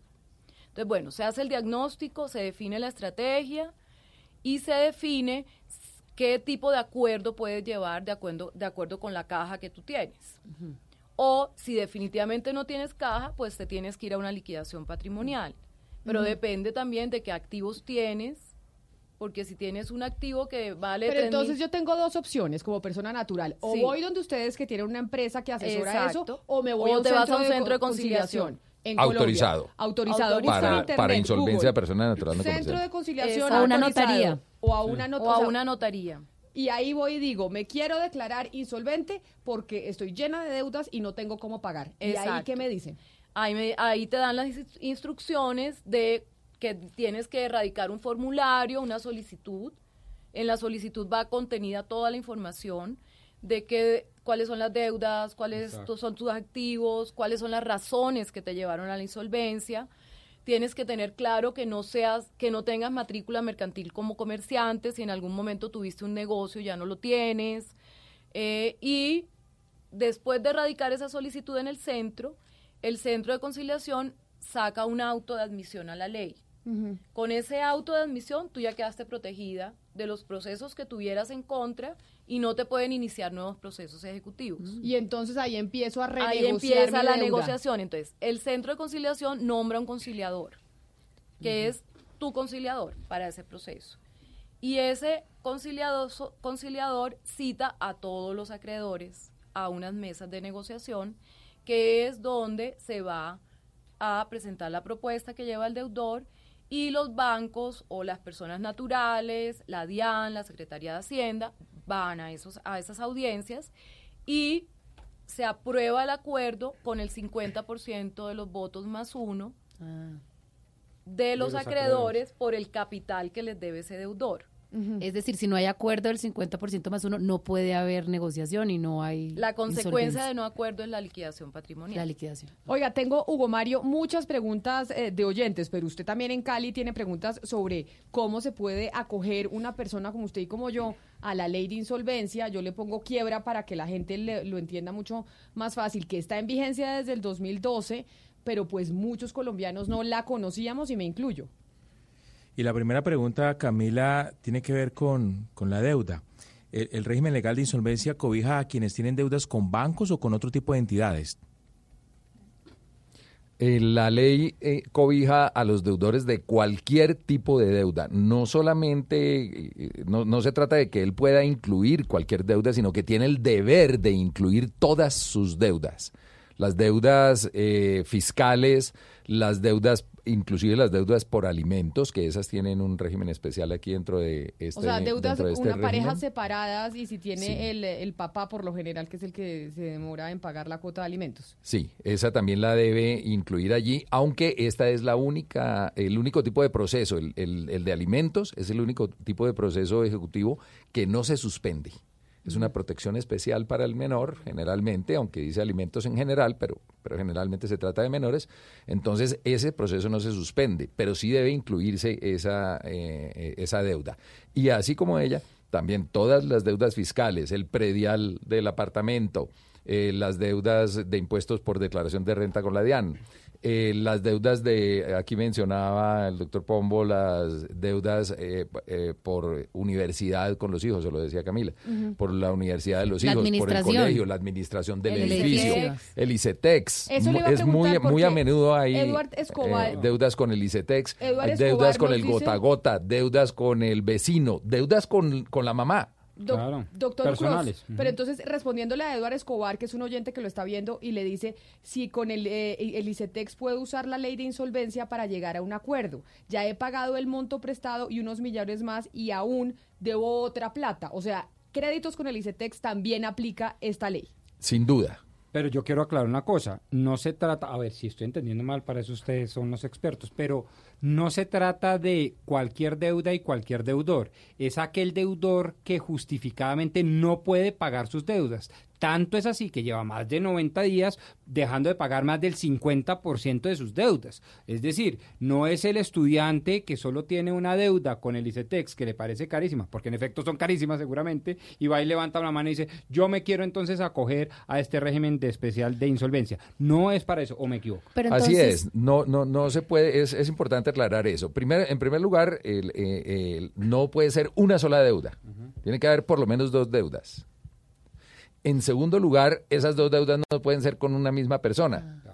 Entonces, número plural de deudas, número plural de acreedores y más del 50% vencido por más de 90 Y me días. imagino que ten- también querer pagar las deudas, porque es que cómo hace esta ley para proteger al que al que piensa que, ay, yo me voy a coger a esto para no tener que pagar. Exactamente. Valeria, O sea, es decir- Valeria, el- el- lo, lo más eh, lindo de, de este ejercicio de asesorar a las personas en esta ley es que no hay deudor que no quiera pagar sus deudas. A veces uno oye de algunos acreedores que es que los deudores se, re- se recuestan en esta ley como si llegaran a la oficina de uno a decir, oiga, oí decir que hay una ley con la que yo no tengo que pagar lo que debo, quiero acogerme a eso. No, la gente cuando llega a, a esta situación es porque está desesperada. Mónica tiene unos agua testimonios muy Mira, el paradigma o lo que el sector financiero eh, ha querido mostrar sobre la ley es que el deudor se acoge porque no quiere pagar. Pero realmente más de 200 casos que hemos llevado son personas que llegan sin poder dormir, Claro. tomando medicamentos No, pues es que que hay psiquiátricos. gente que se suicida Tenemos no dos puede- clientes que se trataron de suicidar. O sea, la primera entrevista es dramática, la gente llora, lo dejó su esposa porque se quebró. Eh, es un drama familiar Enfermedades de los hijos. Una señora tenía un hijo recién nacido con una enfermedad terrible y dejó de pagar y en la primera audiencia dos personas de dos bancos, dos abogados de dos bancos le decían, pero ¿cómo así que usted no va a pagar? Primero pague y después. Yo le decía, pero ¿cómo así? Primero está la vida del niño y luego pagar el crédito. Y después pagarle al banco. Y ella está aquí precisamente para tratar de negociar con los bancos. No está tratando de no pagar. Y es importante, Camila y oyentes, eh, tener en cuenta que esta ley protege esos eh, derechos fundamentales del deudor. Ese criterio que existía antes, mm, según el cual había un único derecho fundamental absoluto. Los derechos fundamentales. Propiedad eh, privada. Son, los Cruz. derechos fundamentales son, son relativos. de- depende del conflicto entre Sí. los derechos fundamentales, prima a veces uno, a veces otro. Pero para el acreedor hay un derecho fundamental absoluto, que es el derecho Doctor. a cobrar su deuda. Y hay una obligación fundamental absoluta del deudor, que es pague su deuda, porque para eso la adquirió. A mí no me venga con cuentos de que es que se le enfermó el hijo, o que es que se quedó sin casa usted, o que es que se quedó. No. Entonces, esta ley hace que el deudor en su relación, en su solicitud, diga, estos son mis ingresos y estos son mis gastos. Y es con el mire, remanente, le- obviamente, haciendo un esfuerzo, como lo debe hacer todo deudor, por cumplir en la medida de lo posible. Estos son mis gastos mínimos de supervivencia. Respeta entonces el mínimo vital, respeta el derecho del niño a la educación, respeta obviamente el derecho a la alimentación, al arriendo. Todos estos gastos se relacionan, se de- los deduce el deudor de sus ingresos y dice, este es el remanente con el cual yo voy- le, le ofrezco a mis Doctor acreedores pero mire, pagar. Le, le- le pregunto por el drama también del fiador. Es decir, así como el deudor, pues obviamente tiene su tragedia y vive su drama porque no puede pagar. El fiador que respalda la deuda también vive su drama porque el- si no paga el deudor, pues la- le toca a él. En este caso, ¿qué es lo que dice la ley con respecto a, lo que ocurre, a la suerte del, del- del fiador? El fiador está para cuando el deudor no puede pagar. Exacto. Eh, eh, no hablemos de, bueno, sí, d- digámoslo fiador porque la gente suele llamarle fiador. Eh, codeudor, digamos, hoy en día la fianza no, no se utiliza, pero el codeudor, que es otro deudor, está para que el deudor que quedó de pagar en el acuerdo que tienen deudor y codeudor no pudo pagar. Entonces, si el deudor, que por decirlo así, usó la plata que le prestaron, llamémoslo deudor principal, aunque jurídicamente es impropio de eso, porque ambos son igualmente deudores. Y, eso sí que se ve en esto, en, la insolvencia de uno de ellos. Entonces el deudor principal, el que, el que usó la plata, eh, eh, está en situación de insolvencia. Para eso el acreedor le pidió un codeudor, para que si no podía pagar el deudor principal, pagara el codeudor. Entonces los beneficios de la ley de insolvencia protegen al deudor que se acogió a la ley de insolvencia. No protegen al codeudor. El acreedor puede perseguir, seguir persiguiendo si ya lo había hecho, si ya había iniciado su Ah. proceso, porque la suspensión de que hablaba Mónica de los procesos y la imposibilidad de instaurar nuevos procesos opera respecto del deudor principal, pero no O sea que respecto el- del, del codeudor. El Tendría que el codeudor no también acogerse a la ley. Tendría que acogerse a la ley también. O sea, y tendría que estar entonces también el codeudor También. quebrado. Sí, Claro. también. Importante Acá me está preguntando un oyente, discúlpeme Oscar, y es qué pasa con la historia crediticia entonces de la gente, porque dice, listo, yo me someto a la ley de insolvencia. Y entonces me vuelven a prestar eh, plata en un banco, me vuelven a abrir eh, una cuenta, me vuelven a dar una tarjeta de crédito, se- salgo de, las, de los centros donde lo reportan a uno cuando es deudor o simplemente me muero ya para el sistema financiero. Pues la idea de la ley es que durante cinco años esta persona se recupere económicamente y no se endeude más. Esa es como la filosofía de la ley. Pero no hay una política en los bancos que diga que no le presta.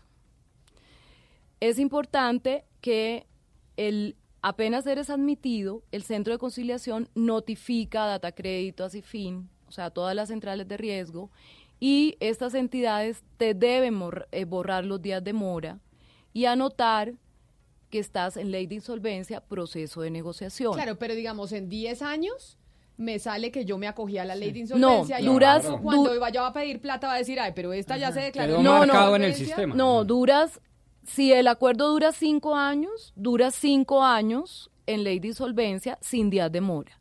Y una vez ya, digamos, se liquidan todas una las vez sales de la ya ley. ¿qué pasa? sales, sales del Pero ¿qué pasa con lo los- que dice Camila? No, no duras todo el tiempo, No. duras los cinco años. No hay Pero reporte queda en el negativo, se suspende el registro negativo después de que cumpliste el acuerdo. Si el acuerdo va a cinco años, cinco, pero si el acuerdo va a más de cinco años, pues Duras lo que se ese demore tiempo en, en- en ejecutar, en cumplir el acuerdo. Una vez cumplido el acuerdo, sales de la... De la del, Pero en la práctica queda negativo. marcado en la práctica. No, no, apenas cumples con el acuerdo, sales de data crédito Pero- completamente. O sea, Claro, duras pero un, como- cinco años. Pero como esta ley, Hugo Mario, está hecha para que usted pueda solventar sus deudas, no solo con los bancos, con el ICETEX, o, yo una deuda con usted. Claro. Rodrigo Pombo me prestó acá, me Y prestó si no a me mí. paga, no le vuelvo a prestar. En la vida me vuelve usted Claro, a prestar. Y exacto. porque dice, además, esta ahora se sometió a la ley de insolvencia y resulta que quiere que yo le cobre unos intereses más eh, bajitos. Camila, el, eh, yo digo que el sistema financiero no tiene corazón. tiene corazón, no ni tiene por qué tenerlo.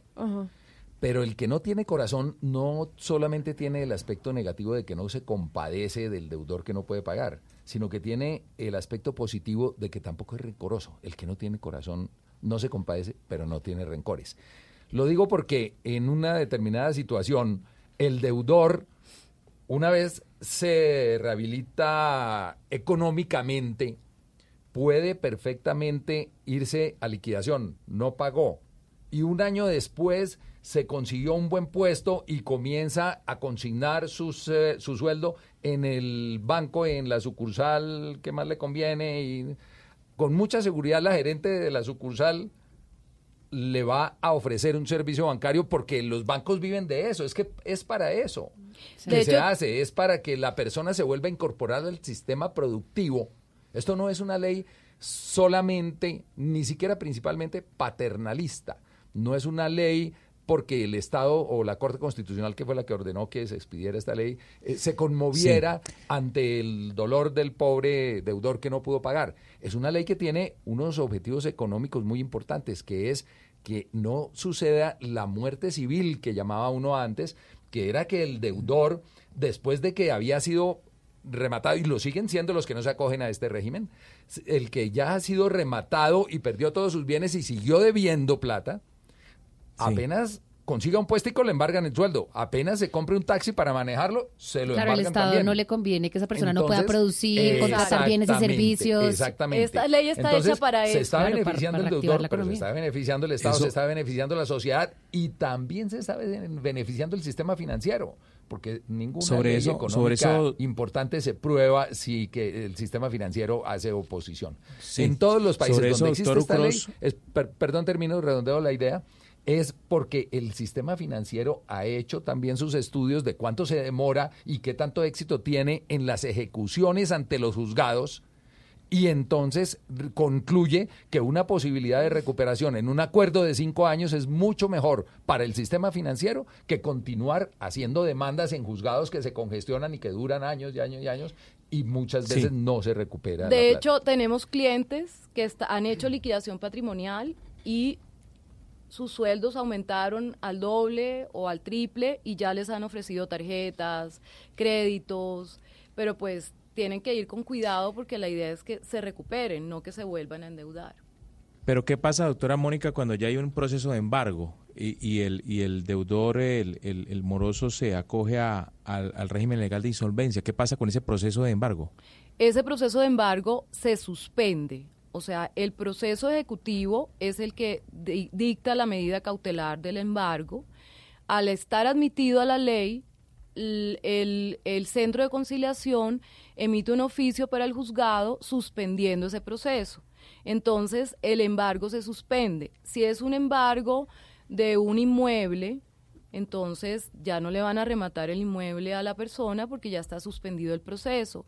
Mientras se hace el acuerdo de negociación, sigue suspendido y con el acuerdo de negociación se pide el levantamiento del embargo ya del, del, del inmueble con el cumplimiento del acuerdo. También hay que decir otra cosa sobre, sobre el embargo. Adelante. sobre el embargo de sueldos. En estricto rigor jurídico, cuando hay suspensión del proceso, se debe suspender, en mi criterio, la, eh, eh, la orden de embargo eh, secuencial de, de- de embargo mensual del salario o de, en el caso de los eh, pensionados, de su mesada pensional.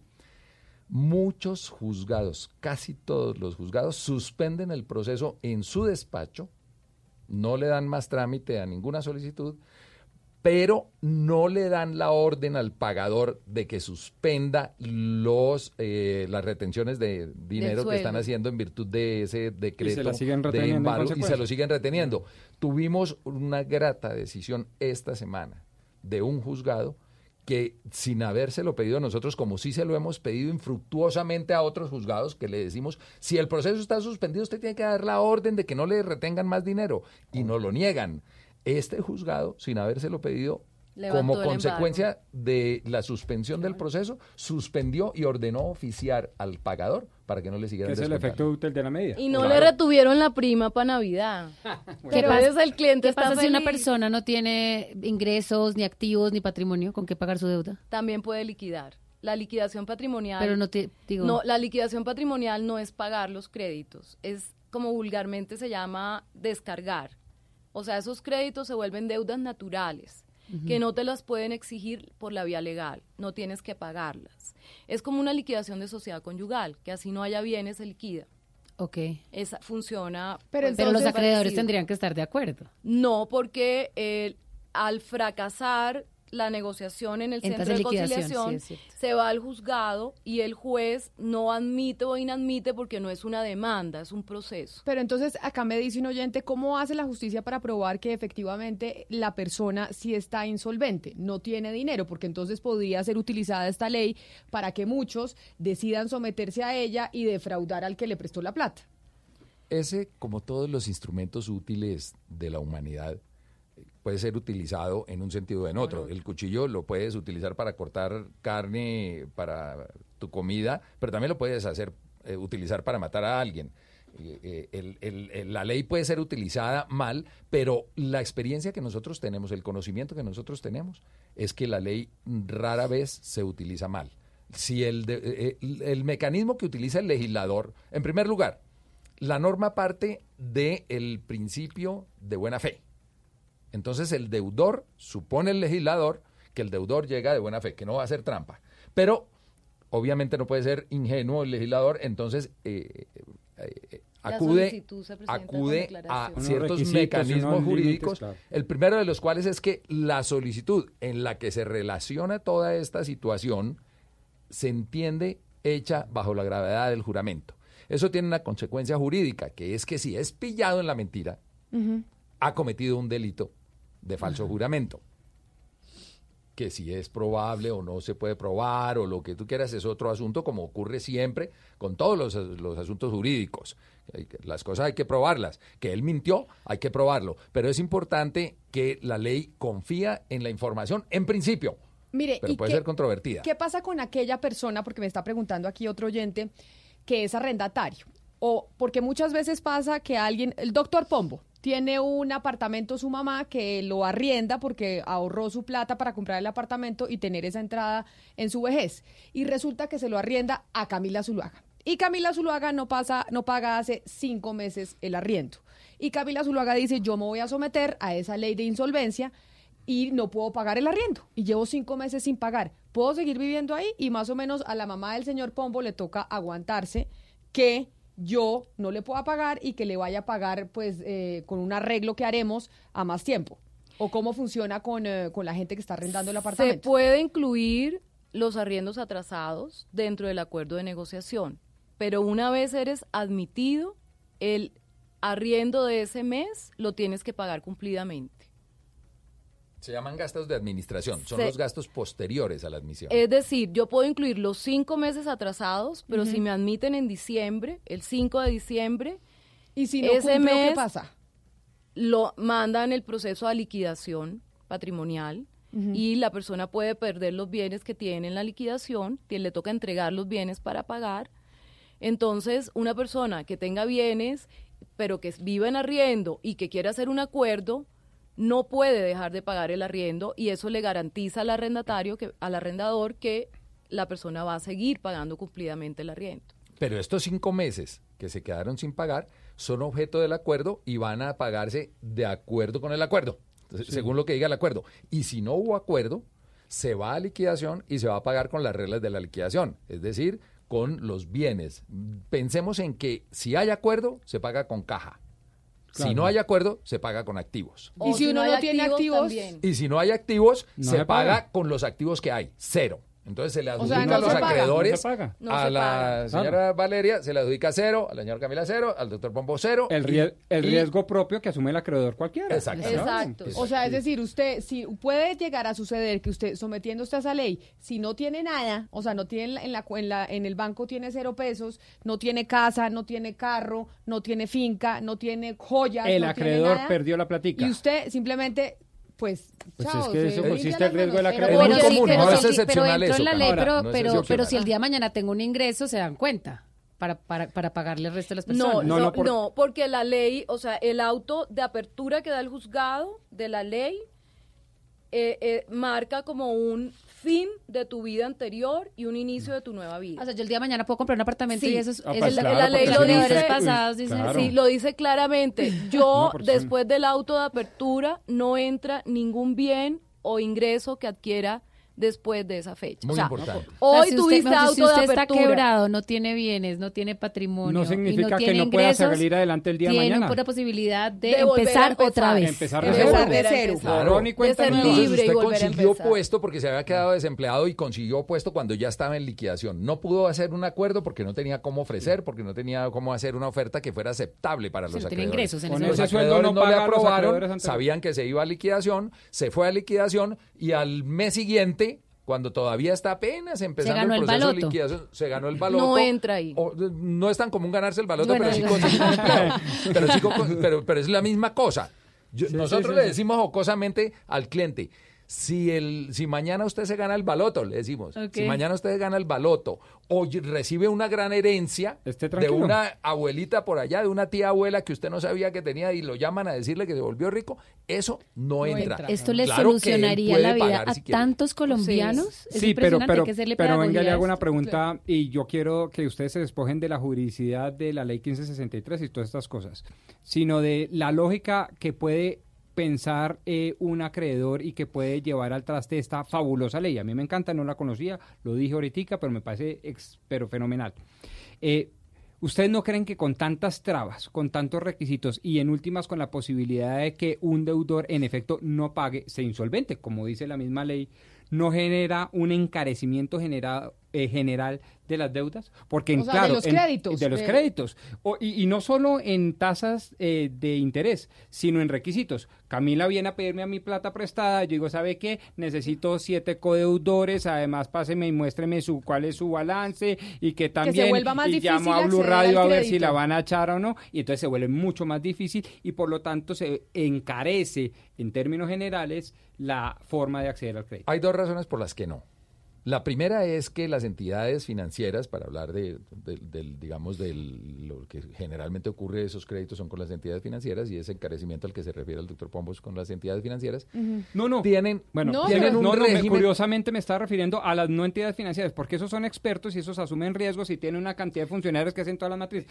No, estoy hablando más bien de todo lo contrario, las personas naturales que constante y continuamente nos prestamos plata, el milloncito para esto, O los por dos ejemplo, millones uno en el para, para el edificio, arriendo, entonces ahora si va a llegar le va a todo lo tocar dejar un depósito de dos, Claro. de dos arriendos, Exacto, dos meses de muy adelantado por si usted se, se Claro. cuelga con la administración. Si usted llega nuevo al edificio, si se va a colgar con la administración, le miro su historia y le digo, compadre, no me asusta le, el toca, le toca pagar Exacto. cinco administraciones por adelantado porque no sabemos Exacto. usted Sí, si sí, nos va a pagar o no. Pero fíjate que en la estadística nuestra, por ejemplo, yo creo que ningún cliente ha incluido arriendos atrasados.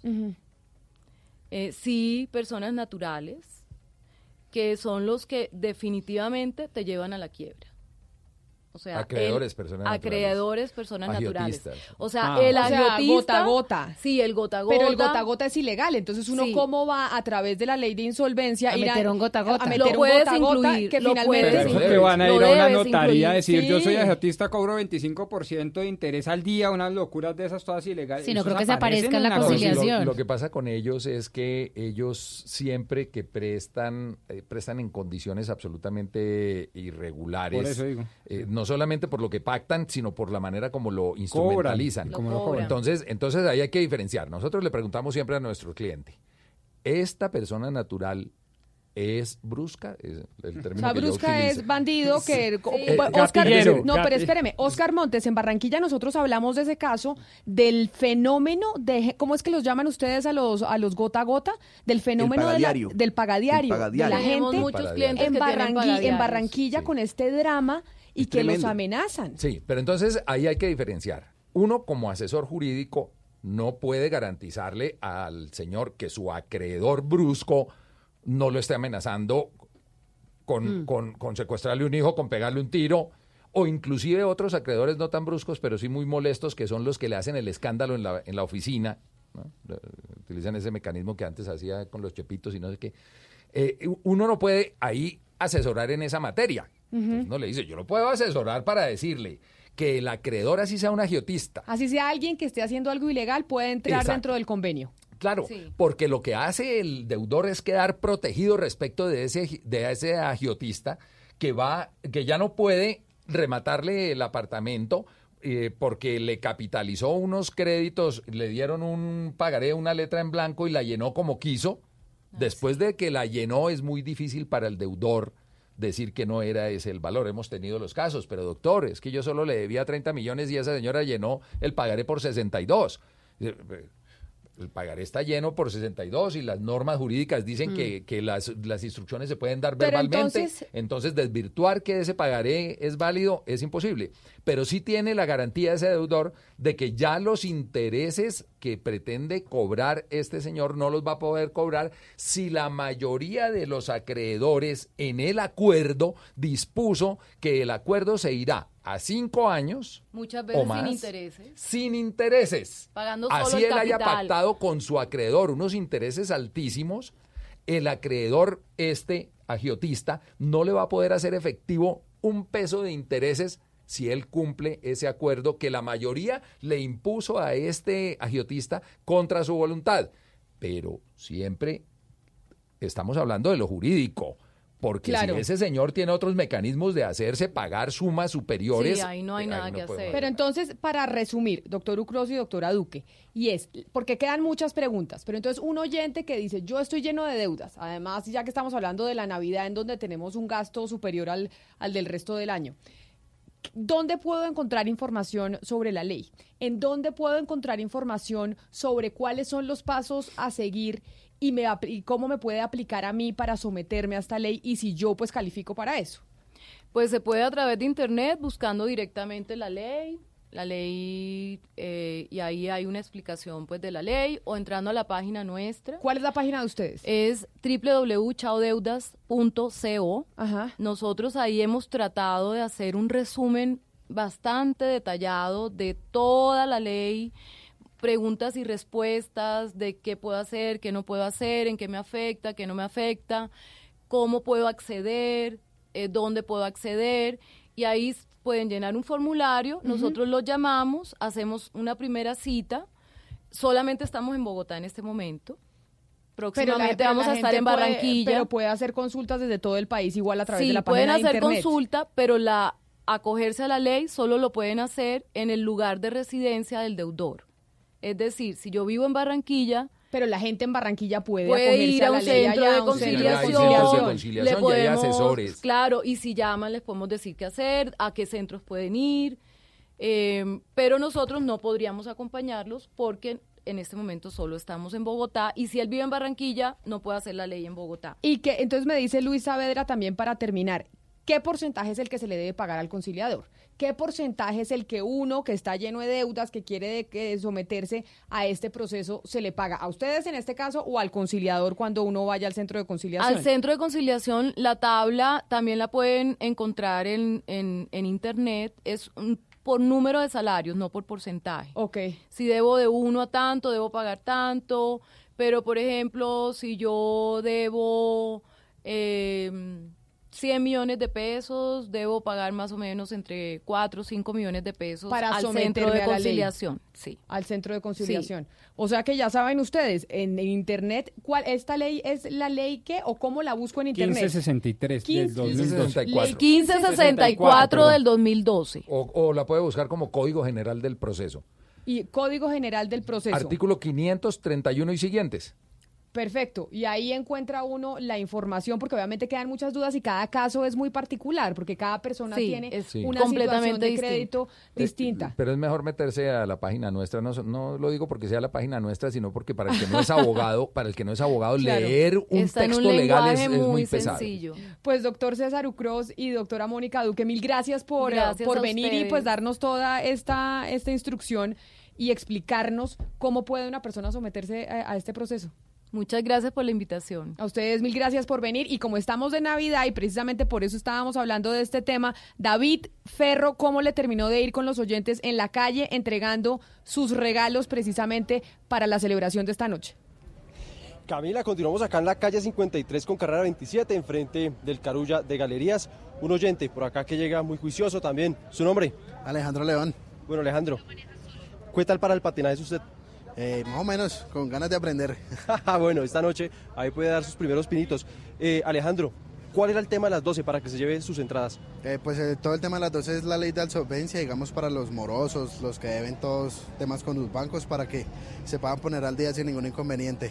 Bueno, muy bien. ¿Le sirvió el temita de hoy? ¿Sí? ¿Usted es moroso? Bastante, sí, tengo por ahí uno que otro reporte, entonces ya toca uno ir a, a tratar ese tema. Listo, perfecto, se lleva sus boletas. Venga para acá, su nombre, rápidamente. Luis Moncada. Bueno, Luis Moncada, dígame el nombre de un invitado de hoy de las 12. El doctor Rafael Pérez. no, no, perdió, perdió, no, no, no. Vea, Camila, sí, usted me dijo que, que, que me pusiera cuchilla y vea, ¿sí ve? Perdió aquí. ¿Su nombre?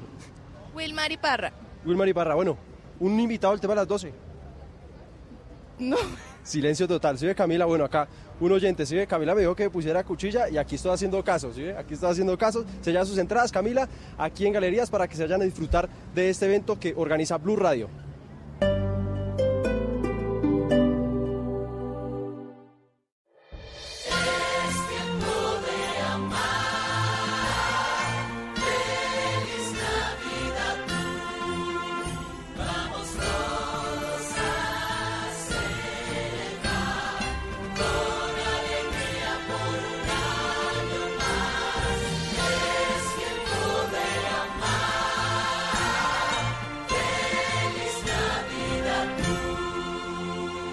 Radio, la nueva alternativa. Llega a Blue Radio La Intérprete, el podcast para conocer a profundidad los principales acontecimientos de Colombia y el mundo. Busca y escucha La Intérprete en tu plataforma de música favorita, disponible en Deezer, Spotify y en bluradio.com. Soy ciclista y yo participo. Soy gitana y yo participo. Soy diverso y yo participo. Soy aficionada al fútbol y yo participo. Soy afro y yo participo. Según la encuesta Bogotá ¿Cómo vamos 2019? La participación ciudadana creció del 25 al 48% durante la administración Peñalosa. Cuatro años para seguir diciendo yo participo. Instituto Distrital de la Participación y Acción Comunal y de PAC. Alcaldía de Bogotá.